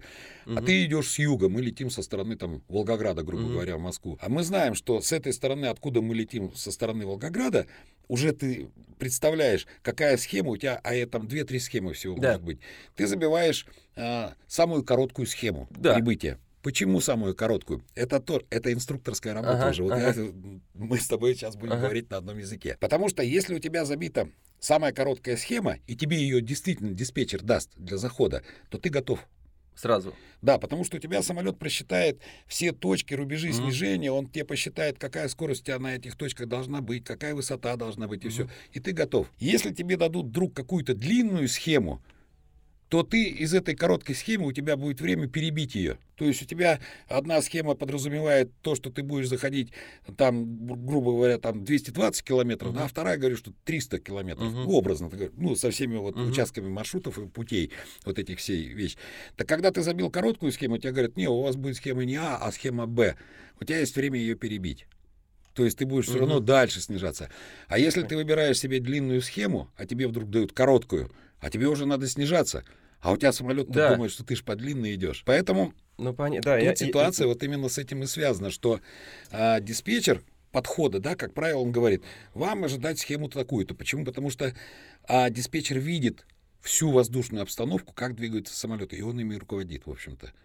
И выполнение захода по схеме, как правило, ну, опять же, процентов 80 никогда не выдерживается точно схема захода, потому что руководит диспетчер. А за заходит а, он на автопилоте в основном именно? А, а тут, опять же, тут зависит от того, что я, как пилот решит? И, да, как решит пилот. Угу. Ну, есть определенные критерии, да, когда ты не имеешь права выполнять полет в ручном режиме. Угу. А, потому что правило, да, на высоких эшелонах между самолетами всего 300 метров. Угу. Встречный, поперечный, да, то есть мы расходимся всего 300 метров. И ты должен быть, грубо говоря, точно выдерживать вот эти заданные параметры высоты. Автоматика это выдерживает, естественно, точнее. Если ты, грубо говоря, потерял статус автоматического управления самолетом, то ты не имеешь права летать на этом эшелоне. Ну, с одной стороны, как бы я опытный пилот, для меня это выдержать не очень сложно. Сколько я могу по времени выдерживать? Вот плюс-минус 20 метров, грубо говоря, высоты, там 100 футов. Ну, минут 20 в ручном Потом режиме. уже просто... Потом ты начнешь уставать, да, у тебя болтанка, ты человеческий фактор будет играть, ты Мгм. начнешь просто уставать. Ты же не один в воздухе, да, у Мгм. тебя самолеты, особенно в Мгм. крупных хабах, где Мгм. очень интенсивное движение, ты начнешь уставать. А ниже там, допустим, 280 эшелон, ты имеешь право уже там перейти на ручное управление. Почему? Потому что и воздух плотнее, да, Мгм. и самолет, и, как правило, на этих эшелонах уже выполняются, а, грубо говоря, наиболее интенсивные маневренные а, действия, да, самолета, то есть заходишь. Ну, как правило, при обучении молодых пилотов, там на сотом эшелоне на 3000 метров ты отключаешь, чтобы он минут 15-20 попилотировал на руках. Ну, это не очень Мгм. сложно, да, и то есть и хватает запаса человеческих возможностей вот этих всех, потому что 5-8 часов лететь на руках, как Чкалов там через Северный полюс с Байдуком. Ну, они одни летели, там не было встречных самолетов, да? Э, Так что вот так. Очень для меня терп- э, терпкий вопрос. Взлет. Несмотря на то, что я уже много раз э, был пассажиром, но взлет и посадка для меня это мокрые ладони, меня трясет всего. Э, ну как, не то, что трясет, я волнуюсь. Волнуюсь и ничего не могу поделать. Всегда сажусь около ок- окна, смотрю. Вот перед Как взлетом. будто я что-то могу изменить. Да, ну, Когда я ну, вижу, я не знаю, вот действительно, может быть, как, как у вас а, к поездам, а, Ну да. железнодорожному транспорту, какая-то трепет есть. Но вот он выезжает, он включает фары, если прям видно, он освещает. И начинается набор а, Оборотов скорости двигателя. вращения да, этого двигателей. И вот тут прям уже, ну, словами не описать. Есть ли у пилота самолета какое-то особое чувство, ощущение перед взлетом и непосредственно перед посадкой. Потому что, ну вот вы летите, наверное, на эшелоне, да, на высоте. Все спокойно, вы там покушать можете, вам иногда приносят. Иногда. да. Ну, Хорошее слово. да. И- иногда, да, приносят. А вот собранность вот это, неповторимое, наверное, чувство перед, перед взлетом. Или стандартно все, взлетаем Нет, нормально. безусловно. Исходя из условий профессии, да, Мгм. все время все по-разному. Ты летаешь днем, утром, вечером, туман, облака, хорошая видимость, солнце в глаза, солнце Мгм. сзади, ветер боковой, скользкая полоса, сухая полоса. Ты все время находишься в различных условиях. И, естественно, когда у тебя, допустим, у меня есть ролик на канале, да, где видимость, ну, Смотрел, минимальная для смотрел, взлета, 200 смотрел. метров видимости, Если- да, для взлета. Внуково, не ошибаюсь. Да. Внуково, да. То есть это довольно напряженный момент. Почему? Потому что не потому что ты видишь, там вот у тебя осевые огоньки, да, Мгм. они через каждые там 30 метров у тебя расположены, ты посчитал огни, а 7 штук я вижу, 210 метров, грубо говоря, Мгм. это тебе позволяет. Но ты дальше 200 метров не видишь. Вот я допущен взлетать при видимости 100, а, 150 метров. Мгм. Я имею право. То есть, грубо говоря, 150 метров по 30, да, сколько там получается огоньков? Пять. Ну, да. М. Вот, пять огоньков. А вдруг в это время там собака выскочила на полосу, лось выбежал, Мгм. там, машина выехала. Остановитесь ли вы со скорости 200 километров в час с массой там 60 тонн, 70 тонн, да? Остановитесь ли вы, когда вы увидели за 150 То есть метров для пилота машину? взлет это тоже ответственное тоже, дело. это У- очень-очень У него, ну, если руки не потеют, ну, наверное, как-то Ну, чувство вот это напряжение есть, да. растет. Конечно, чем ты э, опытнее, чем ты больше понимаешь, ты знаешь, на какие моменты надо особое Ну, внимание Это очень обращать, важно, очень в важно. какой момент, Мгм, да? Да. То есть то, что тебе простительно, будем говорить, при видимости 10 километров, когда ты видишь все отлично, сухая полоса и все остальное прочее. И совершенно другое дело, когда ты взлетаешь, когда прошел температура плюс-минус 1 градус, Мгм. прошел ледяной дождь, полоса покрыта льдом и все остальное. А видимость хорошая. Немножко другая разница есть, да? Как двигатель вывести, посмотреть, синхронно ли, не синхронно выходит, чтобы тебя куда-то не скинуло Мгм. как ты будешь разгоняться, как ты будешь педалями. Ну, то есть э, в каждом э, взлете есть свой нюанс. Понятное дело, что очень хорошо взлетать, когда плюс 15 градусов, да, или там минус 20 градусов и светит солнце и сухая полоса. Очень хорошо взлетать. Когда спрашивают, а какой самый сложный аэропорт? Я говорю, самый сложный аэропорт тот, в котором самая плохая погода. Потому что если вы летите, когда у вас светит солнце, нету облачности, нету ветра, ну какая мне разница, где садиться? Ты все видишь, ты все знаешь. Тебя никуда не сносит, никуда тебя не толкает, не бросает, ничего, все хорошо, ты все видишь. Да и мне и приборы там не нужны тогда, да, будем говорить. А вот когда ты заходишь в Пулково, даже в том же Пулково, да, когда у тебя огромная полоса, но когда там туман, а еще там бывает такое, что туманы с ветром, потому что с Балтики Мгм, тянет, да, с мгм. Финского залива все это затягивает и все остальное. И ветер боковой дует, а еще полоса скользкая. Вот тут начинается, а еще и гроза, да, до кучи там обходить надо. То есть Все упирается в условия, э, погодные условия на аэродроме. А, я вам сейчас расскажу ситуацию, а, от которой я очень испугался. Хотя для вас и для других пассажиров они точно вообще это не заметили. Только я заметил. Утро, 5 часов утра, Airbus 319. Вылет из Пулково. И я всегда слежу по флайт-радару, ага. на какую полосу мы выезжаем и доехали ли мы до ее начала. А он начал взлетать, вернее, ну, вырулил да. э, с середины. С, с я смотрю, слушай, может, у нас не полный салон, может, мы очень легкие оборачиваюсь, я обычно спереди сажусь, вот там пятое, шестое место. Да нет, все вроде. И, что же он делает? Да, и почему он середины? Я прям смотрю, там спутниковый снимок включил. Да, действительно, это прямо середина. А почему иногда они едут в начало, а некоторые взлетают с середины. Хватит ли, а, если что, тормозного пути, чтобы остановить э, поезд, хотел сказать, да. самолет? Подвижной состав, как говорится. Кстати, когда министром а, транспорта был железнодорожник, да, а, мой отец еще был живой, вот он приезжал, он работал руководителем полетов во Внуково, он приезжал, говорит, доложите мне о подвижном составе. Ну, я понимаю, это профессиональные издержки, да, будем говорить. Значит, смотрим такой вопрос. Все зависит от взлетной дистанции, да, та, которая необходима самолету для того, чтобы безопасно выполнить взлет. А, ситуация следующая. Если для меня в данном случае, а вот эта взлетная дистанция, она рассчитывается для каждого абсолютно взлета, потому что у тебя разные условия, да. При погоде в минус 20 градусов самолет, воздух плотнее, он плотнее, дальше оторвется, да. да. В жаркую погоду он дальше оторвется. Превышение аэродрома, длина полосы, состояние полосы, все это в компьютер ветер. заносится, ветер, mm-hmm. все, все, все mm-hmm. это заносится, и у тебя рассчитывается, машина сама рассчитывает себе э, скорости, да, mm-hmm. какие тебе необходимы. У тебя есть программа, сейчас уже mm-hmm. компьютеризировано, да, вот это все дело. Раньше это были таблицы таблицы.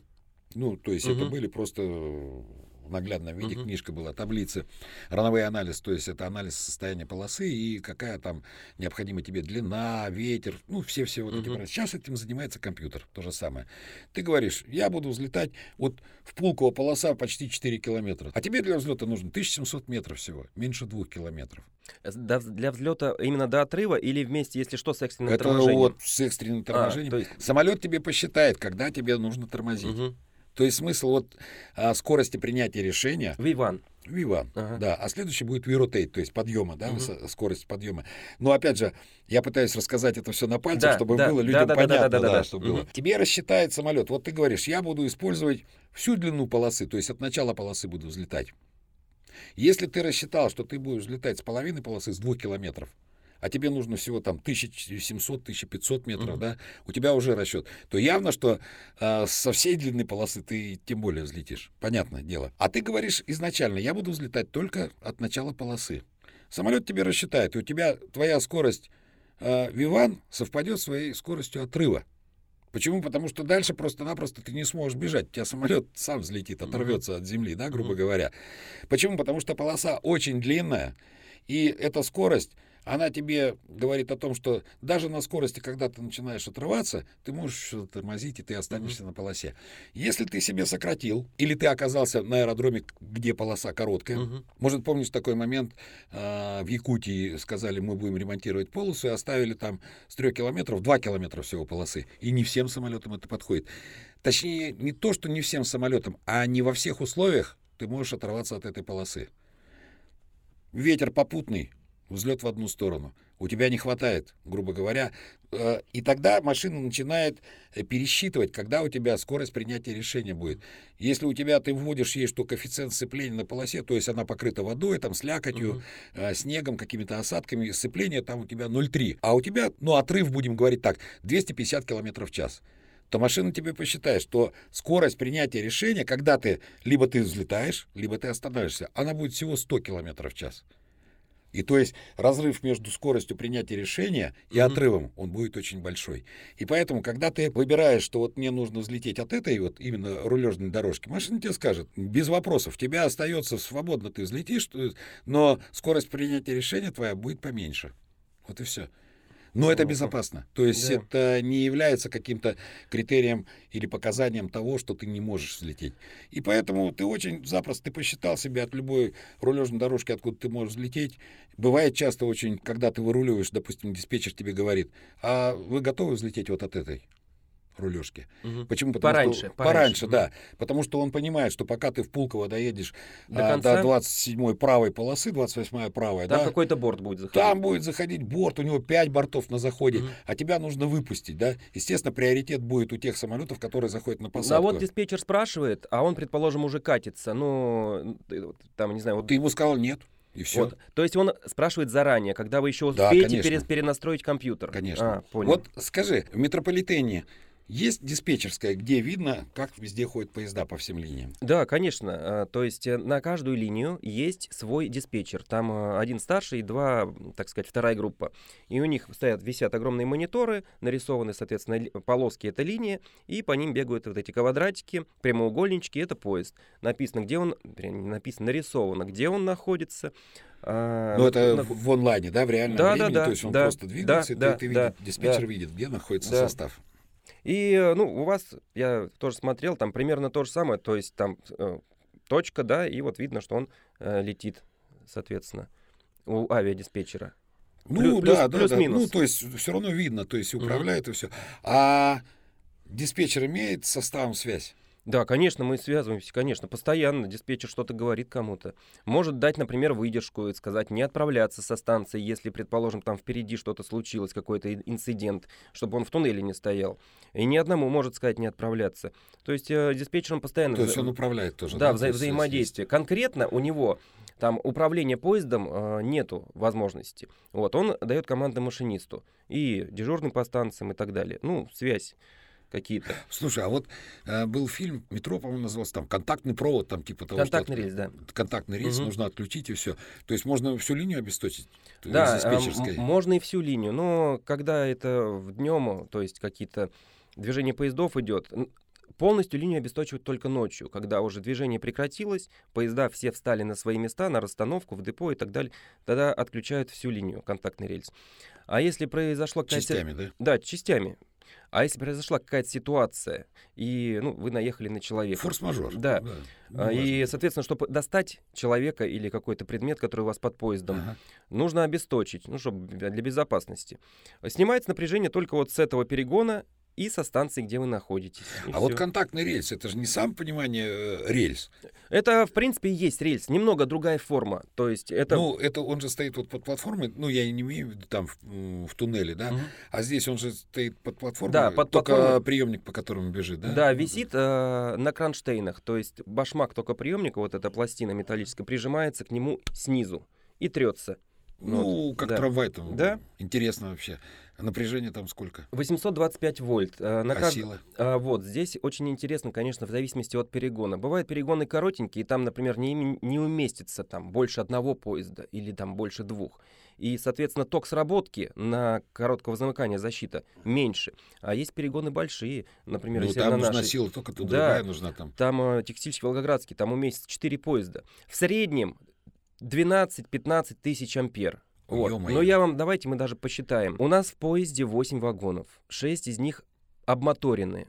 То есть, а два, ну, так, как телега та- тащит. И если мы будем ехать на 100% тяговых усилий, э, там двигатель асинхронный, поэтому чем больше мы будем набирать, э, Тем меньше он будет потреблять.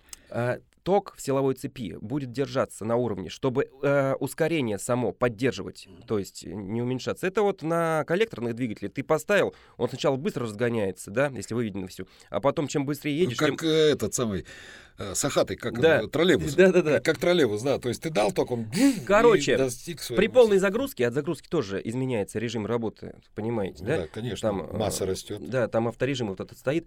Короче, в районе 1000 ампер на вагон. Но это при, так сказать, максимальных усилиях. Будем говорить в среднем там 800-900 ампер на 100%. Ну, При скорости Прилично. 60, 70, 80. Ну, 6 вагонов, да, в районе там 5,5-6 тысяч ампер. Это один поезд. Ну, а если, соответственно, у вас перегон длиннее, то с какая защита Ё-моё, будет на подстанции? Там невероятная, конечно, То есть вот- энергия. Я вот смотрю, э, ну, опять же, из наблюдений, то есть самые короткие промежутки между приходами, ну, в час пики, да, это Мгм. 2-3 минуты. Самые короткие раньше бывают. У нас э, поезд отправился. Это проходит- диспетчер регулирует, да, вот по Это, это, это в расписании. Если будем смотреть, у каждого машиниста в кабине есть расписание. Он с точностью до секунды знает, с как, э, в какое время отправится с той или иной станции. Вот у него прям там расписание, написано все станции. 13 часов, 54 минуты, 25 секунд. Вот. И в час пик... И это должно соблюдаться да, очень строго. с точностью, с точностью до секунды. Понятно, что в час пик, когда такие интервалы, минимальная задержка поезда на станции, там пассажирам кого-то защемило, 5-10 секунд он перестоял, все. Все, хвост поехал там тормозить. Э, сзади. Да, он начинает подтормаживать, и начинается опоздание. И за час пик бывает, а он длится там 2 часа, полтора, на линии может опоздание накопиться, накопиться по всем поездам. 5, 10, 15 минут, вы представляете? Да, конечно. Да. И даже небольшая задержка, 10 секунд, там начинает тот подтормаживать, а тот, который за ним едет, тоже подтормаживает. И вот Ну, гармошка, гармошка что короче говоря. Вот такой вопрос к вам, очень Давай. интересный. А, летел из Петербурга, из Ленинграда. Опять же, сиди как обычно, 319 и вы не поверите, я услышал звук отключения автопилота примерно за минуту до посадки. Мы, кстати, да, тут, тут, тут, тут, Ну, тут. Сейчас мы там вставим. Своеобразный Вот, да. такой, да, сигнал. То есть он заходил на глиссаду, я так понимаю, до какого-то места на автопилоте, да, а потом они решили, как вы и говорите, отключить, сами на руках зайти. Да.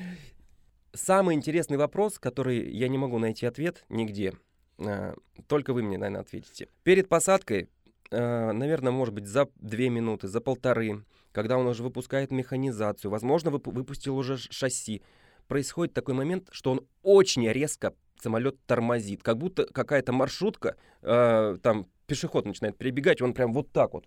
И, Да. меня, и меня начинает вот На вперед. ремнях там, да, Да. даже вперед Как вы это делаете? Я не понимаю. Неужели... я- Мне кажется, когда я первый раз попал в такую ситуацию, то есть мы куда-то врезались, что ли? Какую-то траву или, не знаю, какая-то... Как будто мы в воду попали. Знаете, такое торможение идет.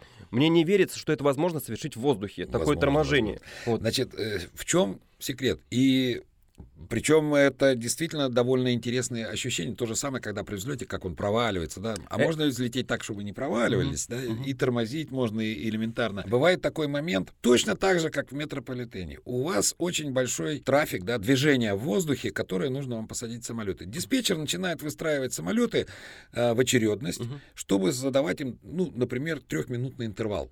То есть самолет, который коснулся полосы, следующий самолет должен коснуться через 3 минуты. Как задать этот интервал? Естественно, только регулировкой скорости. Диспетчер на своем радаре, на своем локаторе видит, как идут самолеты. У него, более того, у него отображается высота, у него отображается скорость самолета.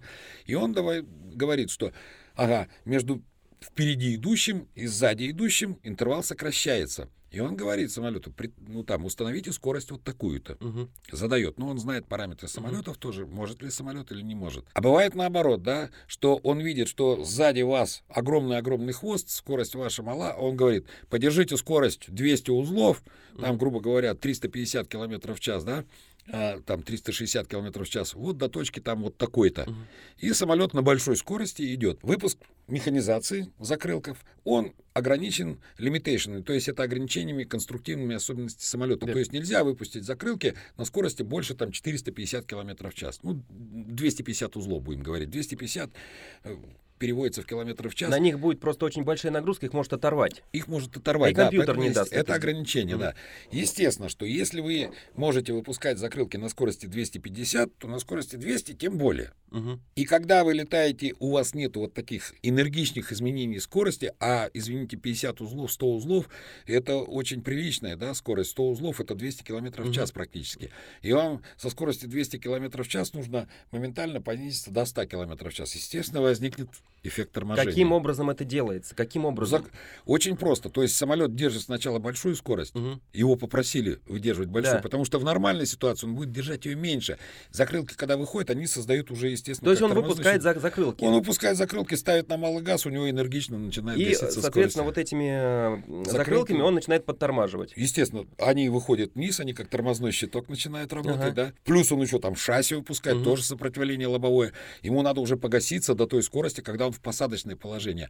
А у него одно дело гаситься там а, со 180 узлов или со, с 240. Разница Мгм. большая, да. Тут 40 и 20, 60 узлов, 6 на 20, 120, грубо говоря. То есть это довольно большая скорость.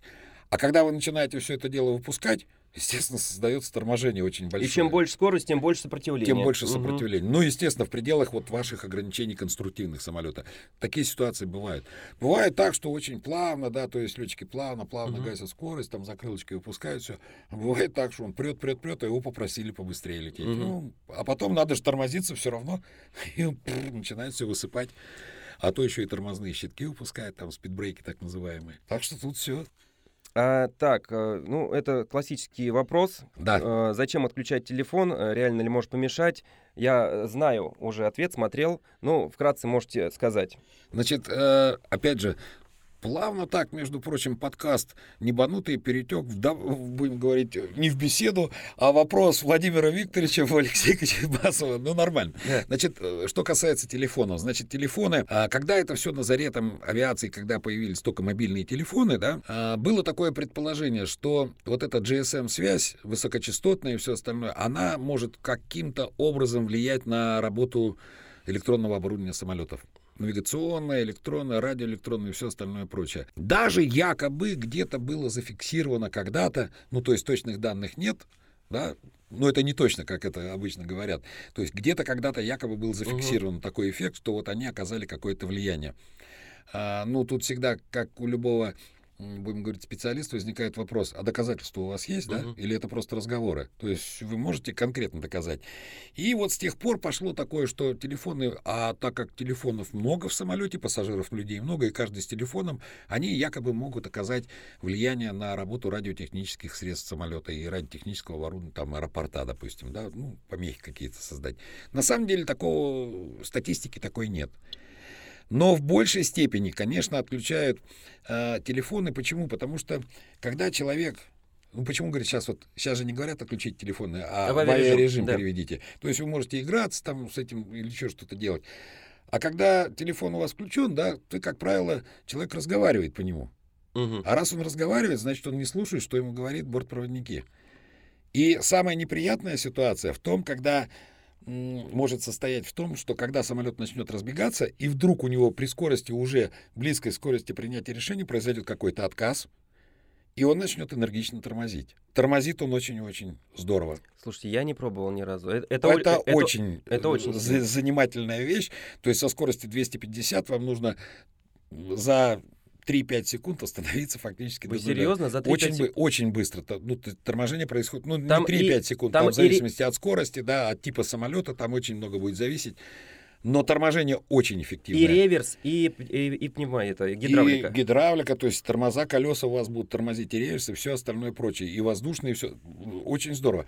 Ну, в общем, телефон в руках вы так около уха не выдержите. Угу. Ну, реально Ничего не будете. Себе. То есть это будет очень эффективное торможение. И человек же этого не ожидает, да. Он же не знает, он же его не держит вот тут где-то там или где-то на столе, угу. около за креслом. А если он около уха у него будет, значит, эта железяка полетит по впереди угу. сидящим головам. И все, до свидания. ну говорится. и представь себе, то есть он у него из рук выскочил и метров 10 пролетел. Ну сколько он весит? Ну грамм 300-400 весит, наверное, железка, то телефон. А да? если он остался на скорости 250, да, а самолет уже снизился ну, до 100, то самолет, этот телефон летит со скоростью 150, получается. Да, вот то есть вот о чем разговор. То есть у тебя первый импульс, когда у да? тебя вырвался со скорости 250, да? самолет тормозит, а он летит вперед. А там сидит человек большого роста, у которого голова выходит из кресла. А он впереди там метров 5-10. Представляешь, то есть какой удар получит? То есть это связано вот еще с этими вещами. Потому что когда он не в авиарежиме, ты не будешь по нему разговаривать. Он тебя явно не будет около уха. То есть вот здесь вот где-то вверху. Вот и все. Да, такой вопрос. Я да. тогда немножко э, про себя расскажу. Вы а, работаете и работали на Боинг, да? Да. А я сначала начинал на ЕЖ-3. Сейчас вот у нас новые современные поезда, на них их проще управлять. И правда ли, что Airbus как-то попроще управлять, чем Боингом? То есть, если сравнить, то Боинг это вот классика. Ручная коробка передач на автомобиле незабываемая, непередаваемая. А Airbus это вот джойстик, и там проще. Совершенно верно, да. Тут ситуация такая, что Airbus сами по себе, они более автоматизированы. Mm-hmm. Более автоматизированы.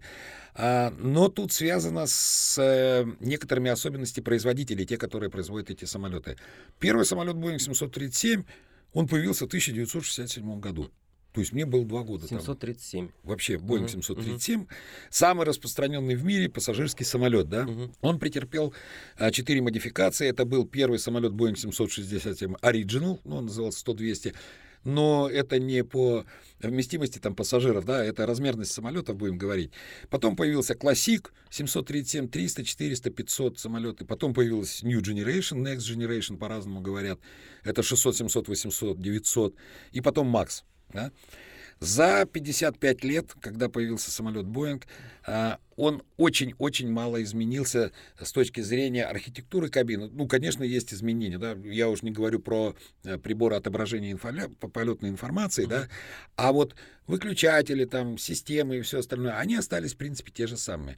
А Боинг традиционен, если вы посмотрите, то, то на суперсовременных самолетах, там, которые там дримлайнеры да. Да, сейчас, все равно остались штурвалы, угу. хотя они тоже электродистанционного управления. Кстати, самолет Ту-204 тоже электродистанционного управления. То есть у него вот этот мини-штурвал, он МШ uh-huh. называется, это джойстик. То есть сайдстик — это сайд-сторона, стик-палка, да. Uh-huh. На Airbus он стоит на борту, а на Ту-204 опять же, традиционных советских конструкторов, которые сказали, не, как это управление на борту, оно должно быть между ног у вас, да?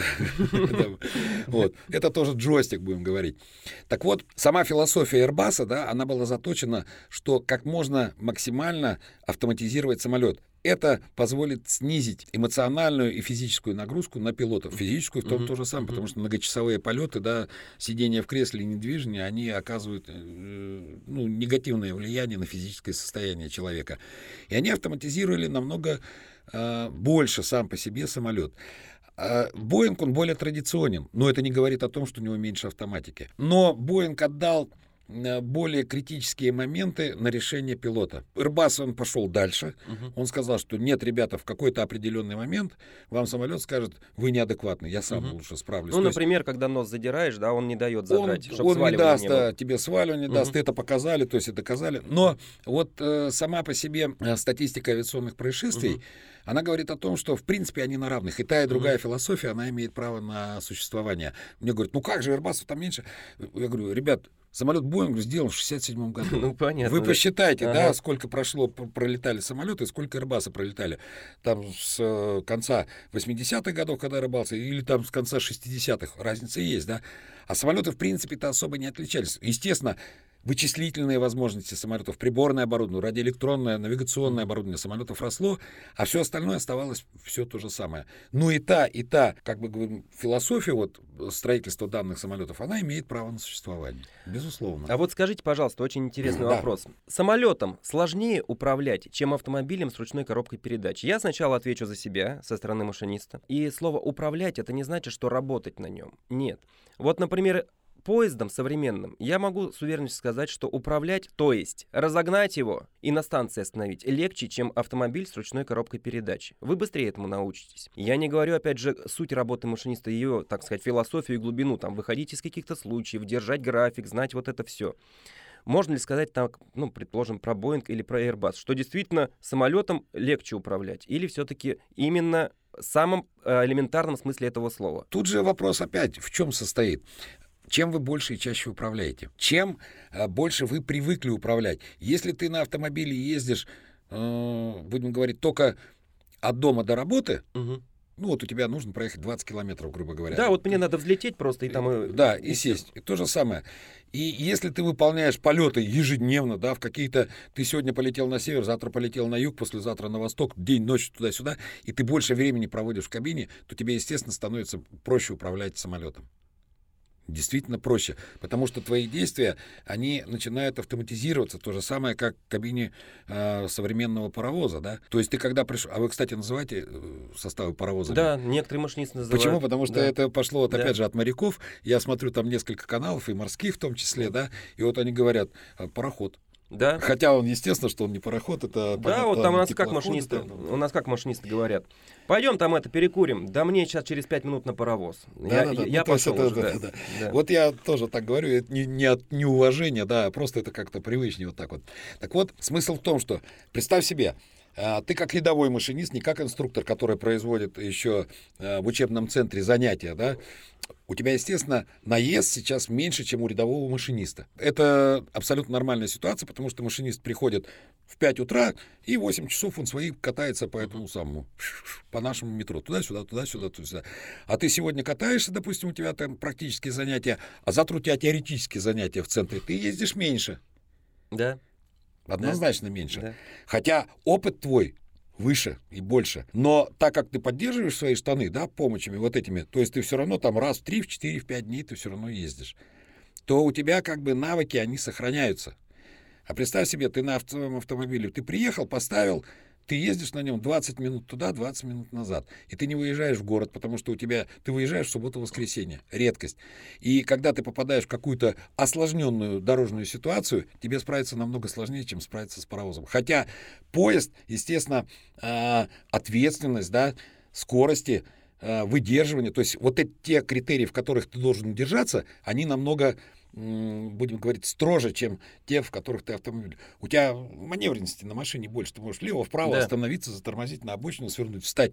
Ты не можешь на перегоне встать, ну, не форс-мажор, да, то есть в аварийной ситуации ты можешь остановиться угу.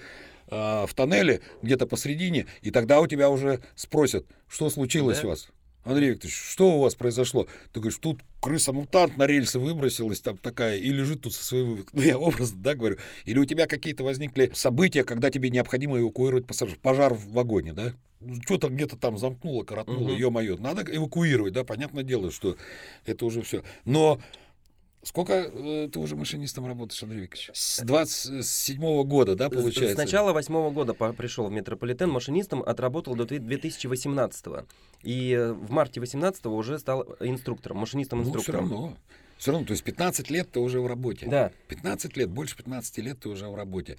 Вот. И фу, фу, фу, бог миловал, у тебя не было пожара, да? И Тут дай бог, да, как говорится. О, я вам сейчас расскажу, да. был очень интересный да? случай, да. Ну, как? Напомнили. Вот до случая Станция Жулебина, она тогда на тот момент была конечная, и я работал на маневрах. То есть поезд приезжал э, из центра с основным машинистом. Основной выходил, а мы, два маневровых, один ходил, заходил в головную кабину, а другой заходил в хвостовую. И я заходил в хвостовую. И нам нужно было, соответственно, завести его в тупик и вывести на соседний путь. Вот такая вкратце. Развернуть, короче. Да, развернуть. Да. А тот пока по платформе переходил. И я захожу в кабину этого состава ЕЖ-3. Пульт управления там вот такого раз, размера, похож ну, по, на мангал, короче. На мангал, хорошо сказал. Вот. И когда мы заходили, мы включали 4 тумблера всегда. Это радиосвязь, информатор, громкоговорящее оповещение, салон, то есть, ну, что-то говорить, и дублирование информатора. И я хоп-хоп-хоп так, знаете, чух, прям веером, знаете, так включаю их. Понтовито. Да, да, ну уже, то есть одним движением руки. И в момент, когда включает вот этот какой-то из этих тумблеров, происходит хлопок, и там же на, на пульте вот такие кнопочки еще советские, старые, вот такого размера. Идет просто огонь, этот мангал загорается, как будто там угли реально. Я просто Карапула. был в шоке. Все, что я сделал, это а за спиной машиниста э, сразу же висит э, панель с автоматическими выключателями. АЗС. Сразу да. же их открываю и просто вот так вот рукой, там четыре ряда, а, вру, три ряда. Три ряда а, по, наверное, штук 15 автоматиков плюс-минус. Как в самолете. Да, ну, да, вот так прям одной стоят, рукой все просто вырубаю и оставляю только радиосвязь, чтобы мне связаться. Соответственно, то ли меня не слышали, то ли что-то еще. Я этому стоп-кран открыл, чтобы он не отправился потому что если что-то загорит, поезд надо оставить на станции. Ну, это ну, элементарно. понятное дело, да. Да, просто элементарно. Доступ к нему. Тут, вот, же... Конечно. Если вдруг пожарный и так далее, то на станции намного проще. А, через дежурную доложил. Пока я докладывал, все там потухло, дым просто э, остался, форточку открыл, все. Ну, и, то Не, есть... ну причину нашли же потом. Да, ну, его в депо отогнали, там выгорел весь вот такой вот жгут, что-то коротнуло между собой, ну и, соответственно, все там и загорелось. А смешные вот. случаи были? Смешные, да, были случаи. А, это и смех, и грех, можно сказать. Я уже рассказывал зрителям, но вам расскажу, это будет удивительно. Это, если не ошибаюсь, 14 год или 13 Я еду по перегону от станции Волгоградский проспект до станции Пролетарская. И подъезд к, этой, к станции Пролетарской идет с горочки вниз. А еще, плюс ко всему, и из-за поворота то есть ты станцию издалека не видишь. Скорость примерно 65-70 км в час, до станции метров 150, может быть 120, плюс-минус. Ну, смотрю, спрыгнул человек прямо в начале платформы, где вот я только въезжаю на станцию. Это состав был старенький ЕЖ-3 Соответственно, что мы делаем? Применяем экстренное торможение, а по-старому, как говорили наши старые машинисты, даем петуха. Почему петуха? Э, на старых крана, кранах машиниста 334 это пятое положение крана машиниста П. Это колодки, наверное, да, из которых искры сыпятся. А, петуха, короче, пятое положение. Вот. А, а понял. Да, вот. И я-то дал седьмо, э, седьмое положение, потому что на, там более новые краны, семь положений. Ну, неважно. Короче, применяю экстренное торможение. Подъезжаю, я вижу, что он отскакивает, но мне почему-то показалось, что я его задел. Четыре вагона на станции, четыре остались в туннеле. Все, я докладываю, наезд на человека, снимайте напряжение и так далее. Пошел осматривать его. А, значит, подхожу. Ну, вы знаете прекрасно, что когда мы смотрим, чтобы пройти в туннель, так там есть такой мостик, э, служебное помещение, там дверь есть. Я смотрю туда, не видно никого, ничего. И мне стучит другой пассажир из вагона. Я же двери не открывал. Понятно, у меня же половина поезда ну, в туннеле. Просто, просто в, стенку, да? да? Э, в, в, в, в, в окно стучит. А, в окно? Говорит, он ушел туда, в туннель. Я, ё-моё. То есть он живой, и вместо того, чтобы там от страха, может, выбраться обратно, он дальше пошел. Прибежала дежурная по станции, сотрудники полиции, короче говоря. А, где-то две минуты, э, опять же, снимали напряжение, уже собирались устанавливать заземление, чтобы, ну, для безопасности. Вылазит кожаная куртка, кепка, вот такие вот очки, как э, у кота Базилио, черные, и на шее вот такого размера бинокль, вот такого. Он, оказывается, ну, под градусом решил сходить в туалет, ехал на концерт Пола Маккартни. Э, вот, посмотрите, в каком году проводился. И, короче, ну, соответственно, его забрали в обезьянник, э, там прямо на станции на каждой есть. Ну, да, Он достает из-за пазухи у себя, из этой куртки, э, чекушку, фляжку металлическую с коньяком, хлоп, и отключился совсем, короче говоря. Спать лег, да? Да, все. Ему все хорошо Вот удалось. такие случаи были. Много, на самом деле, случаев. Самое приятное, наверное, для машиниста, действительно, ну, опять же, за себя буду говорить, это когда ты приезжаешь, и ребенок с мамой или с папой стоит на станции, и вот машет тебе рукой. Э, ну, приятно, короче говоря, очень приятно. А вот. вот простые машинисты, они маневровыми бывают? Ну, да, это все смена. План-график, да, да? То есть сегодня ты катаешься, а завтра ты вот маневровый, да, Да, работаешь? ты обычный машинист, у тебя смена, и ты оборачиваешь составы. Например, у тебя смена, что ты будешь его выводить, то есть заходить в хвостовую кабину, выводить из-под оборота. А есть смена, что ты будешь заводить. Все, это ничем не, никак не отличается по должности, просто такая смена. То есть вы летите сегодня в Петербург, а завтра вы перегоняете самолет из Шереметьево ну, в Домодедово. Ну, да. неважно. Там, вот. да. А как... Хорошо. А смена машиниста длится 8 часов? Вот, смены. От 6 до 8 а, с половиной часов. Это дневные. Но бывают и ночные смены. Например, вы заступаете в 16 часов дня или в 5 вечера. И вы можете отработать от 6 до 8 с половиной часов до ночи. А потом вы идете спать. Это называется разрывные часы. Они тоже оплачиваются для машиниста, но чуть меньше, чем Кстати, рабочие. разорванная смена летная тоже, если она так и называется. Ну вы смена. отдыхаете. Да, да, да, да. Вы должны отдыхать в это время. Ну у вас, вы можете, наверное, разрыв быть и днем, то есть там целый день разрыва. Там по времени, вот. да, зависит от да. времени. Э, то есть вы где-то там, например, на каком-нибудь острове ну, отдыхаете? Ну, да, даже не в этом. Вот мы летели там, допустим, в Красноярск, да? Mm. В Красноярск там 4,5 часа лету, а у нас рабочее время там 12 часов всего. Ну, uh-huh. вдвоем мы имеем право в дневное время uh-huh. лететь. Мы прилетаем туда, к Красноярску, там погоды нет, мы уходим на запасной аэродром Новосибирск. Uh-huh. И там ждем погоды. Но мы же сидим с пассажирами, да, на борту и все остальное прочее. А время идет. Ну, мы же на работе uh-huh. находимся, в самолете. А погода настанет только через 5 часов. Тогда мы выходим, ну, там людей высаживают, и в гостиницу uh-huh. определяет. А экипаж идет там тоже в гостиницу. А потом для того, чтобы ему дальше вылететь, ну, то есть как прерывается рабочая смена, и она называется раз, ну, разрыв, да, разрыв, это да. разорванная рабочая смена. То есть ты прилетел, но ты понимаешь, что ты во, в свое рабочее время, если ты будешь все время в самолете находиться, ты не уложишься. Нельзя работать да, угу. больше 11-12 угу. часов.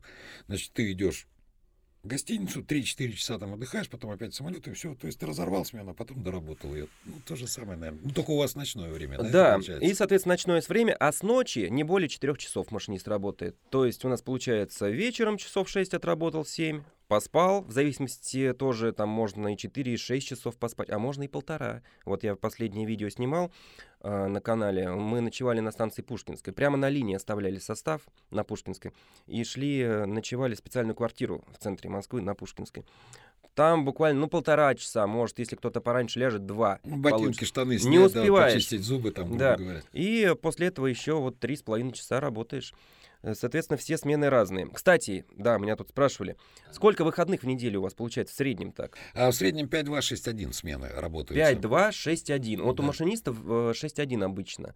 Но бывает такие моменты, что машинист может работать 12 дней без выходных. Вот после этого момента, если он 12, обязательно будет выходной. У вас есть что-нибудь такое? Максимум? А там немножко не- по-другому. Там есть количество рабочих часов в неделю. А, понял. Мгм. То есть э, ты не можешь работать там больше определенного времени в неделю часов, и за этим план очень здорово следит, потому что можно же выполнить э, рейс там Санкт-Петербург, да, который Мгм. час, и там каждый день летать, но ты все равно не налетаешь, и другое совершенно летать там в Хабаровск, образно говоря, даже с посадками и со всем остальным прочим. Ну, ты представляешь, да, сколько по времени. Вот, есть такие моменты, что, допустим, если э, пилот летает две ночи подряд, ну, допустим, ты улетел сегодня, слетал ночью там в Тюмень, в 10 вечера, да, в 6 утра вернулся, ты сутки, ну не сутки, а ты Мгм. световой день поспал и опять в ночь слетал, то после этого у тебя двое суток отдыха обязательно. То есть две ночи подряд, 48 часов ты должен отдыхать. Вот такие. А так между дневными рейсами не менее 12 часов отдыха. Не менее. А, Тут люди спрашивают, конечно, многие по поводу перехода на российские суда, вот эти вот все санкции и так далее. Я не знаю, может быть, вы со мной согласитесь, если нет, то скажите.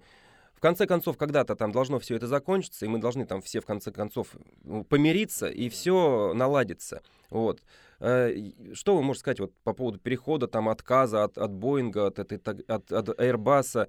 Ну, мне кажется, быстрее все-таки мы как-то помиримся все. И могу ошибаться. Смысл в том, что э, мир он глобален, да. На Мгм. сегодняшний день вы не можете сделать самолет в одной взятой стране, вот взять, э, как братья Рай, там, там Мгм. Форман, там, или еще кто-то делали в гараже на коленке из фанеры, да, клепали эти самолеты. Мгм. Невозможно просто сегодня в мире сделать э, вот самостоятельно всей одной страной сделать такой Самолет собирается многими странами. Абсолютно. ясно, да? Ну, там тот же Боинг, там 700, э, как он, 777, 777, 787, да. 787, 50 стран, 53 страны участвуют в сборе самолета. Airbus там, не, это не только вот а, Англия, Германия, Испания, Франция, да, там огромное количество стран задействовано. То есть невозможно так это все сделать.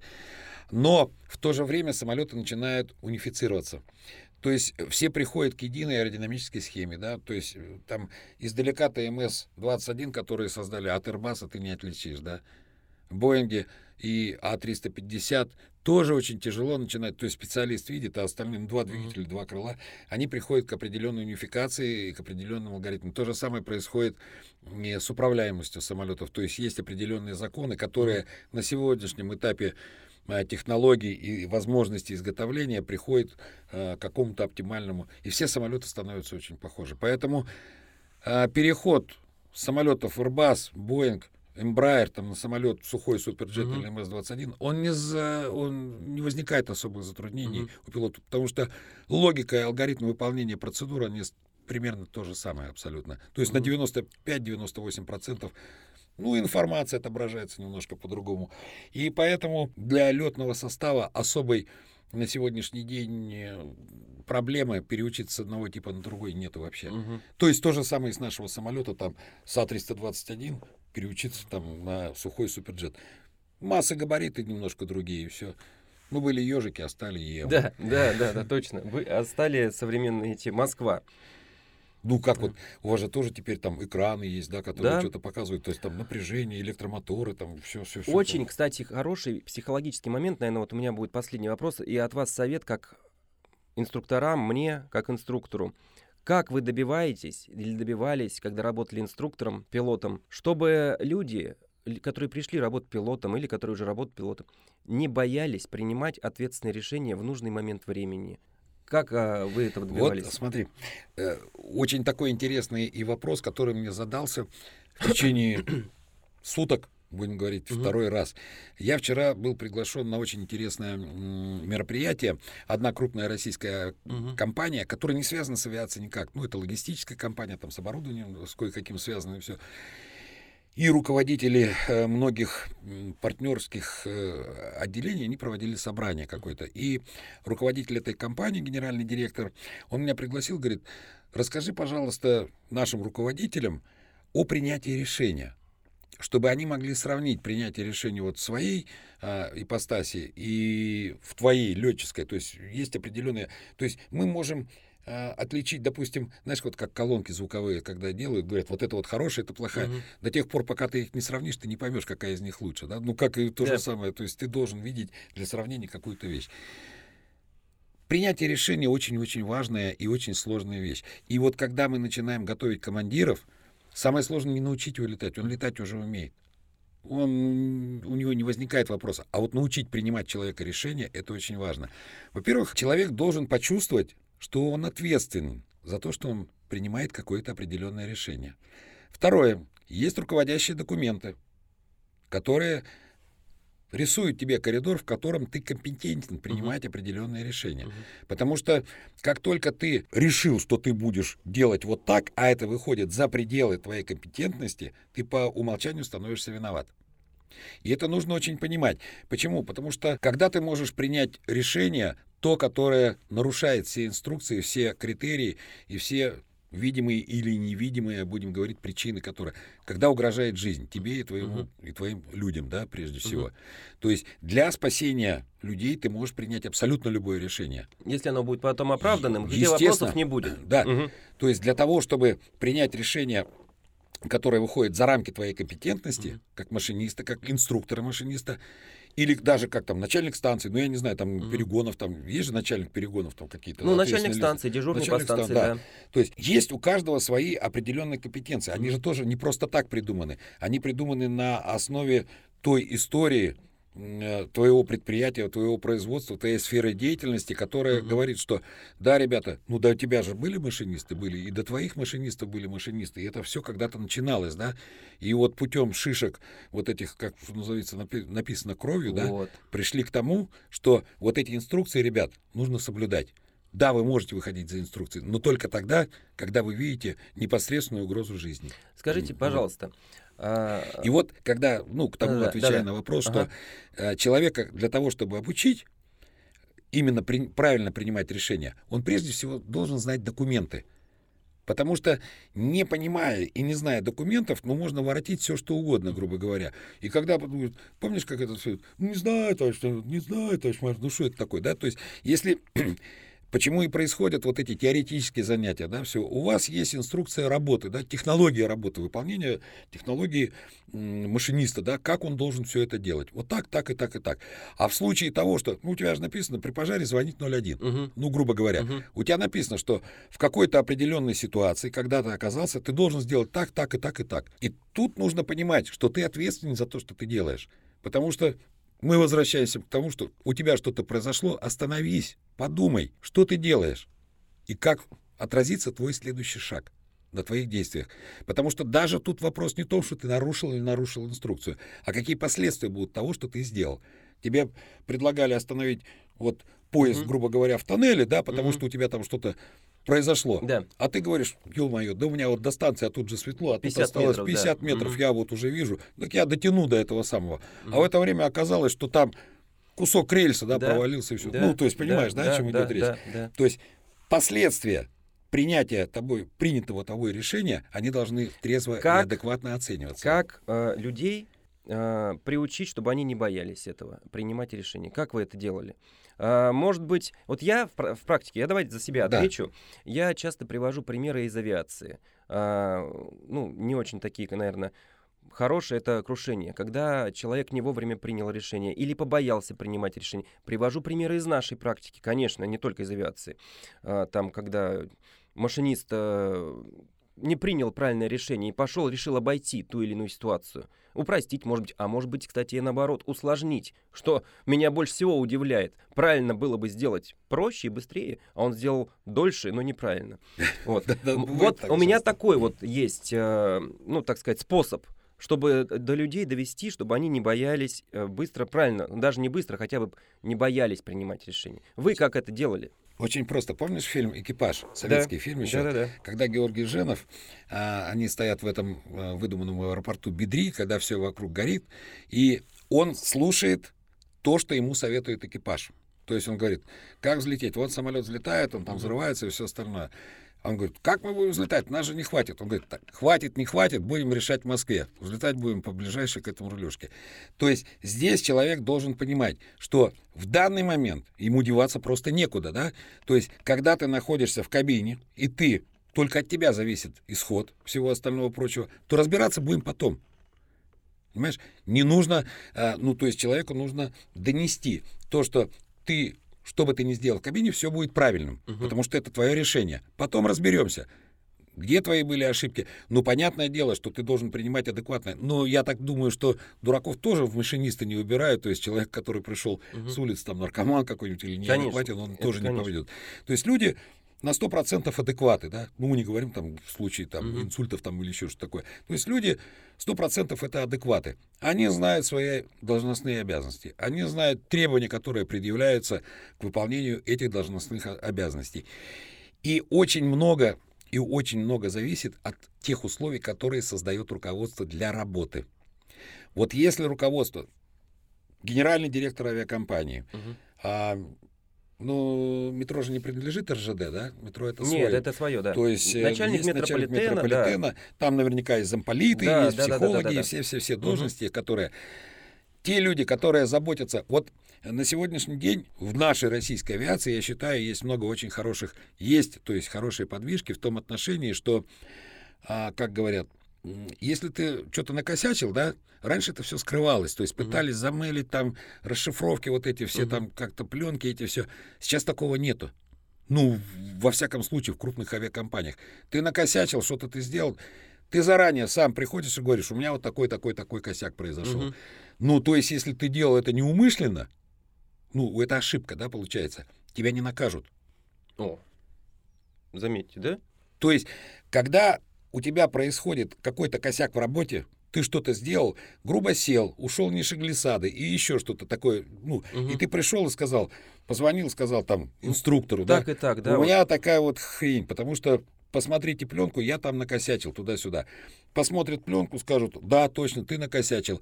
А почему? То есть тебя как бы возьмут объяснительную, да? Опросят, да. Угу это не будет объяснительно, что ты пришел на ковер, тебя начинают нагибать, mm-hmm. там раздвигать и булки, там и все остальное прочее. То есть нет, с тобой по-нормальному поговорят. Mm-hmm. Если тебе необходимо, если э, видно, что это недоученность определенная, некоторое недопонимание, то есть с тобой проведут занятия, могут тренажер назначить и mm-hmm. все, но тебя не выпрят, тебя не лишат там премий каких-то еще. Другой вопрос, когда человек знал, но сделал, это уже другие вещи, uh-huh. да.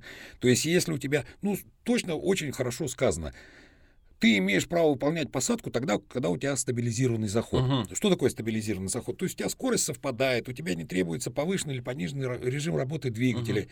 крены там, ты идешь по траектории, когда у тебя вертикальная скорость снижения не больше там и все. На этом случае, если ты видишь, что у тебя больше скорость снижения, ты не стабилизирован, да, то есть ты начинаешь что-то корячиться, ну уходи на второй круг. Это все понятно. Но если человек видел, а он же видел это, потому что это не возникает такой, бывает такое, что там болталка где-то mm-hmm. скорость туда, на это никто внимания не обратит. То есть это тоже очень хорошо видно по расшифровкам. Mm-hmm. А если он уже будем говорить, заблаговременно, зная, что он нарушает, и он его нарушает. И он никак бы не смог снизить скорость до там, нужного значения. То есть он знал, да, но он все знал, равно но он все равно туда лез. Угу. Это другой уже вопрос. Ну, да, ну, то, то есть тут вопросы вот угу. именно такие. И вот что касается отсутствия страха принятия решения и взять на угу. себя эту ответственность, очень много зависит, опять же, от руководства управления вот вашим конкретно коллективом. Потому что если в коллективе есть такое, что, ребят, я что-то там со скоростью напортачил, мне пришлось там резко тормозить туда-сюда, но это у меня получилось вот почему-то, потом. И он пришел и сказал, и его за это не отстранят, там, на 20 дней, грубо говоря, там, и лишат премии или там выгонят.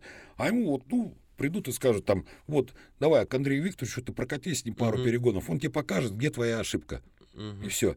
И когда у человека есть уверенность, что он, работая на предприятии, которое его не карает, да, а которое помогает ему, тогда оно автоматически возникает как... отсутствие принятия вот этих вот решений. Давно у вас к этому пришли, в, в авиации вообще? Ну, это постепенно, постепенно. да, то есть это постепенно mm-hmm. все это приходило. И, в общем-то, ну, трудно сказать давно-недавно, но, опять же, да, разные компании, разные отношения. Mm-hmm. Но в основной своей массе это действительно так. То есть, если ты косячишь, ну, скажи.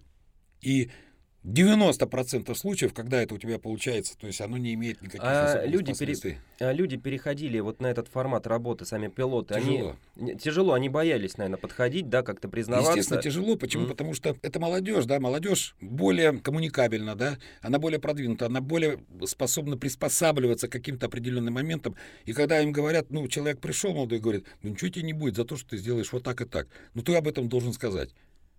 Многие говорят о том, что стукачество, да, вот это там, э, как это называется, там, безымянное донесение или как это называется? Доносительство, рапорт. Да, рапортом, Мгм. доносительство и все остальное прочее. Понимание вот э, с точки зрения простого человека-обывателя, то есть настучать на соседа, да, что он туда-сюда.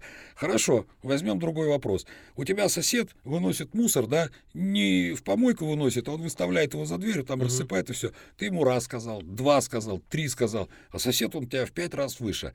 Какие действия твои должны дальше быть? То есть ты возьмешь ружье, пойдешь застрелишь соседа, или ты пойдешь, настучишь, да, Мгм. милицию и скажешь, ну потому что тебе невозможно такие вещи делать. Один вопрос, когда человек ошибается, и ты ему рассказываешь, да, указываешь на это, и он как бы это адекватно оценивает. И совершенно другое, когда тебя просто посылают нахер, да, грубо говоря, да пошел ты, э, будешь меня еще тут учить, я сам сам. Да, Но такие. Мгм. Те последствия, которые могут привести его э, с его позицией, они могут закончиться очень плачевно. Да. Сам-то хрен с тобой, там, ну иди прыгни с этажа, там, башкой вниз с балкона. А люди-то в чем виноваты? А ты косячишь, ты косячишь специально, ты это скрываешь и все. А у тебя нету, как у рядового человека, да? Поэтому тут вопрос вот этого стукачества, это очень-очень такой э, сложный вопрос, да? Одно момент, когда ты был там где-то на эстафете, и ты пошел с девочками куда-то, и, вот, и совсем другой, когда это касается работы. Да. Поэтому вот это все проще намного выглядит. И, естественно, все зависит от руководства. То есть, если руководство правильно оценит, адекватно, то есть человек не уставший выходит на работу, то есть его не начинают э, заморачивать, ну, грубо говоря, там, ну, вот раньше было вот такое в авиации, что ага, он неугодный человек, ему начинают какие-то неудобные рейсы давать. Ближе к ночи, ближе к утру, там, знаешь, вот Мгм. на грани такой, они невыгодные. Кстати, а, у метрополитене как оплачивается? По наезду, по часам зарплата вообще идет? Да, по часам. а, ну, вечерние и ночные часы там чуть больше платят. Ну, я имею в виду, что вот, а, опять же, где-то в 80-90% в авиакомпаниях есть оклад, да, Мгм. фиксированная ставка, и есть часовая ставка. Мгм. Вот сколько ты летаешь, сколько это стоит. Час, ну, ночные, Мгм. там, заграничные, там, или еще какие-то, ну, по-разному в компаниях. То есть в метрополитене примерно то же самое, да? Да, да. А, не, ну у нас оклада только нет. То есть то, только часовая ставка. 400, по-моему, 13 рублей, что ли, Не, ну тут суть не- в Ага. количестве денег. Я имею в виду, что вот как она... Хорошо, а ставки нет. Ты работаешь машинистом, а, а ты заболел. Ну, больничный будет оплачиваться. Но больничный оплачивается у нас как? Он же оплачивается... Как-то там а, метрополитен. считается средний за последние сколько-то лет, э, месяцев и так далее. То есть, если, например, я не знаю, там Ну, вас метрополитен оплачивает сам, или это оплачивается как вот государственный обыкновенный больничный? три дня оплачивает, по-моему, или один сейчас дней э, работодатель, метрополитен. По среднему. Ну да, да. А Ага. дальше уже платит вот это соцстраховая, Ну, вот это, да. Ага. Тоже печально. Вот Ну, понимаешь, тут вот вопрос в чем? опять же, про летчиков, когда говорят, ну, тут смысл в чем? Когда, почему летчики начинают скрывать там заболевания и все остальное? Потому что а, твоя зарплата напрямую зависит от налета, да? То есть, чем ты больше летаешь, ну, определенное количество, ты не можешь летать больше 90 часов Мгм. в месяц. Вот. Чем, когда ты заболел, ты не работаешь, естественно. Ты получаешь там оклад какой-то, но Мгм. ты же, опять же, на работу не ходишь, у тебя понижается средний, а больничный оплачивается, сколько он там, я не помню, два или три месяца. Я, кстати, на больничном никогда не был вот за свою... Я за в- пока работал машинистом, может быть, один-два раза был на больничном, действительно. Э, Вот примерно такая ситуация, как у вас. Было, что меня там даже отстраняли, то есть я пришел, заступаю, там показывает пульс высокий, температуру, да, вот, и так далее. Но это какие-то там 3-4 дня потом быстрее выписываться. И Ну, правильно, работу, потому что да. ты теряешь зарплату, Да, там да. все это. Понятно. Давайте дальше, или вы устали уже? Слушайте, у меня там сейчас уже закончится все. Ну все, ну я думаю, мы очень хорошо поговорили на сегодняшний У нас день, да? э, больше двух часов уже вышло Но даже. это неплохо, мы потом подрежем и сделаем. Можно даже на два разделить, э, на две части это все будет. А вообще мы можем еще раз встретиться. С удовольствием. Я о чем э, думаю, смотри, то есть мы сейчас сделаем вот эту, я думаю, ну в течение недели там все это сделают, мы выложим всю эту нашу эту беседу и все остальное прочее, а потом посмотрим по вопросам наших по слушателей да, по, по активности. По активности. Угу. И мы, мы же можем встретиться еще Да без проблем, я с удовольствием только. С удовольствием. Напоминаю, подкаст «Небанутые», Владимир Викторович, машинист-инструктор московского метрополитена. Спасибо большое, Алексей Спасибо Викторович. огромное, Володь. Очень я интересно очень, было. очень много узнал для себя, очень интересного, и я надеюсь, еще встретимся, еще больше узнаю. Спасибо, что посмотрели, огромное вам, да. что пригласили. Огромное спасибо. До свидания. И ко мне тоже заходите да, на да, Туюв канал. Кстати, а, ссылка обязательно в описании и в закрепленном комментарии на, на YouTube канал и на ВКонтакте, на все как, ссылки. Как называешь, YouTube? YouTube. А, я Туюб называю. Туюб. Ну, короче, Туюб канал. Туюб канал. Алексей Викторович. Ну, все поняли, да. Все, счастливо вам. Пока-пока. Спасибо большое. Слушайте нас.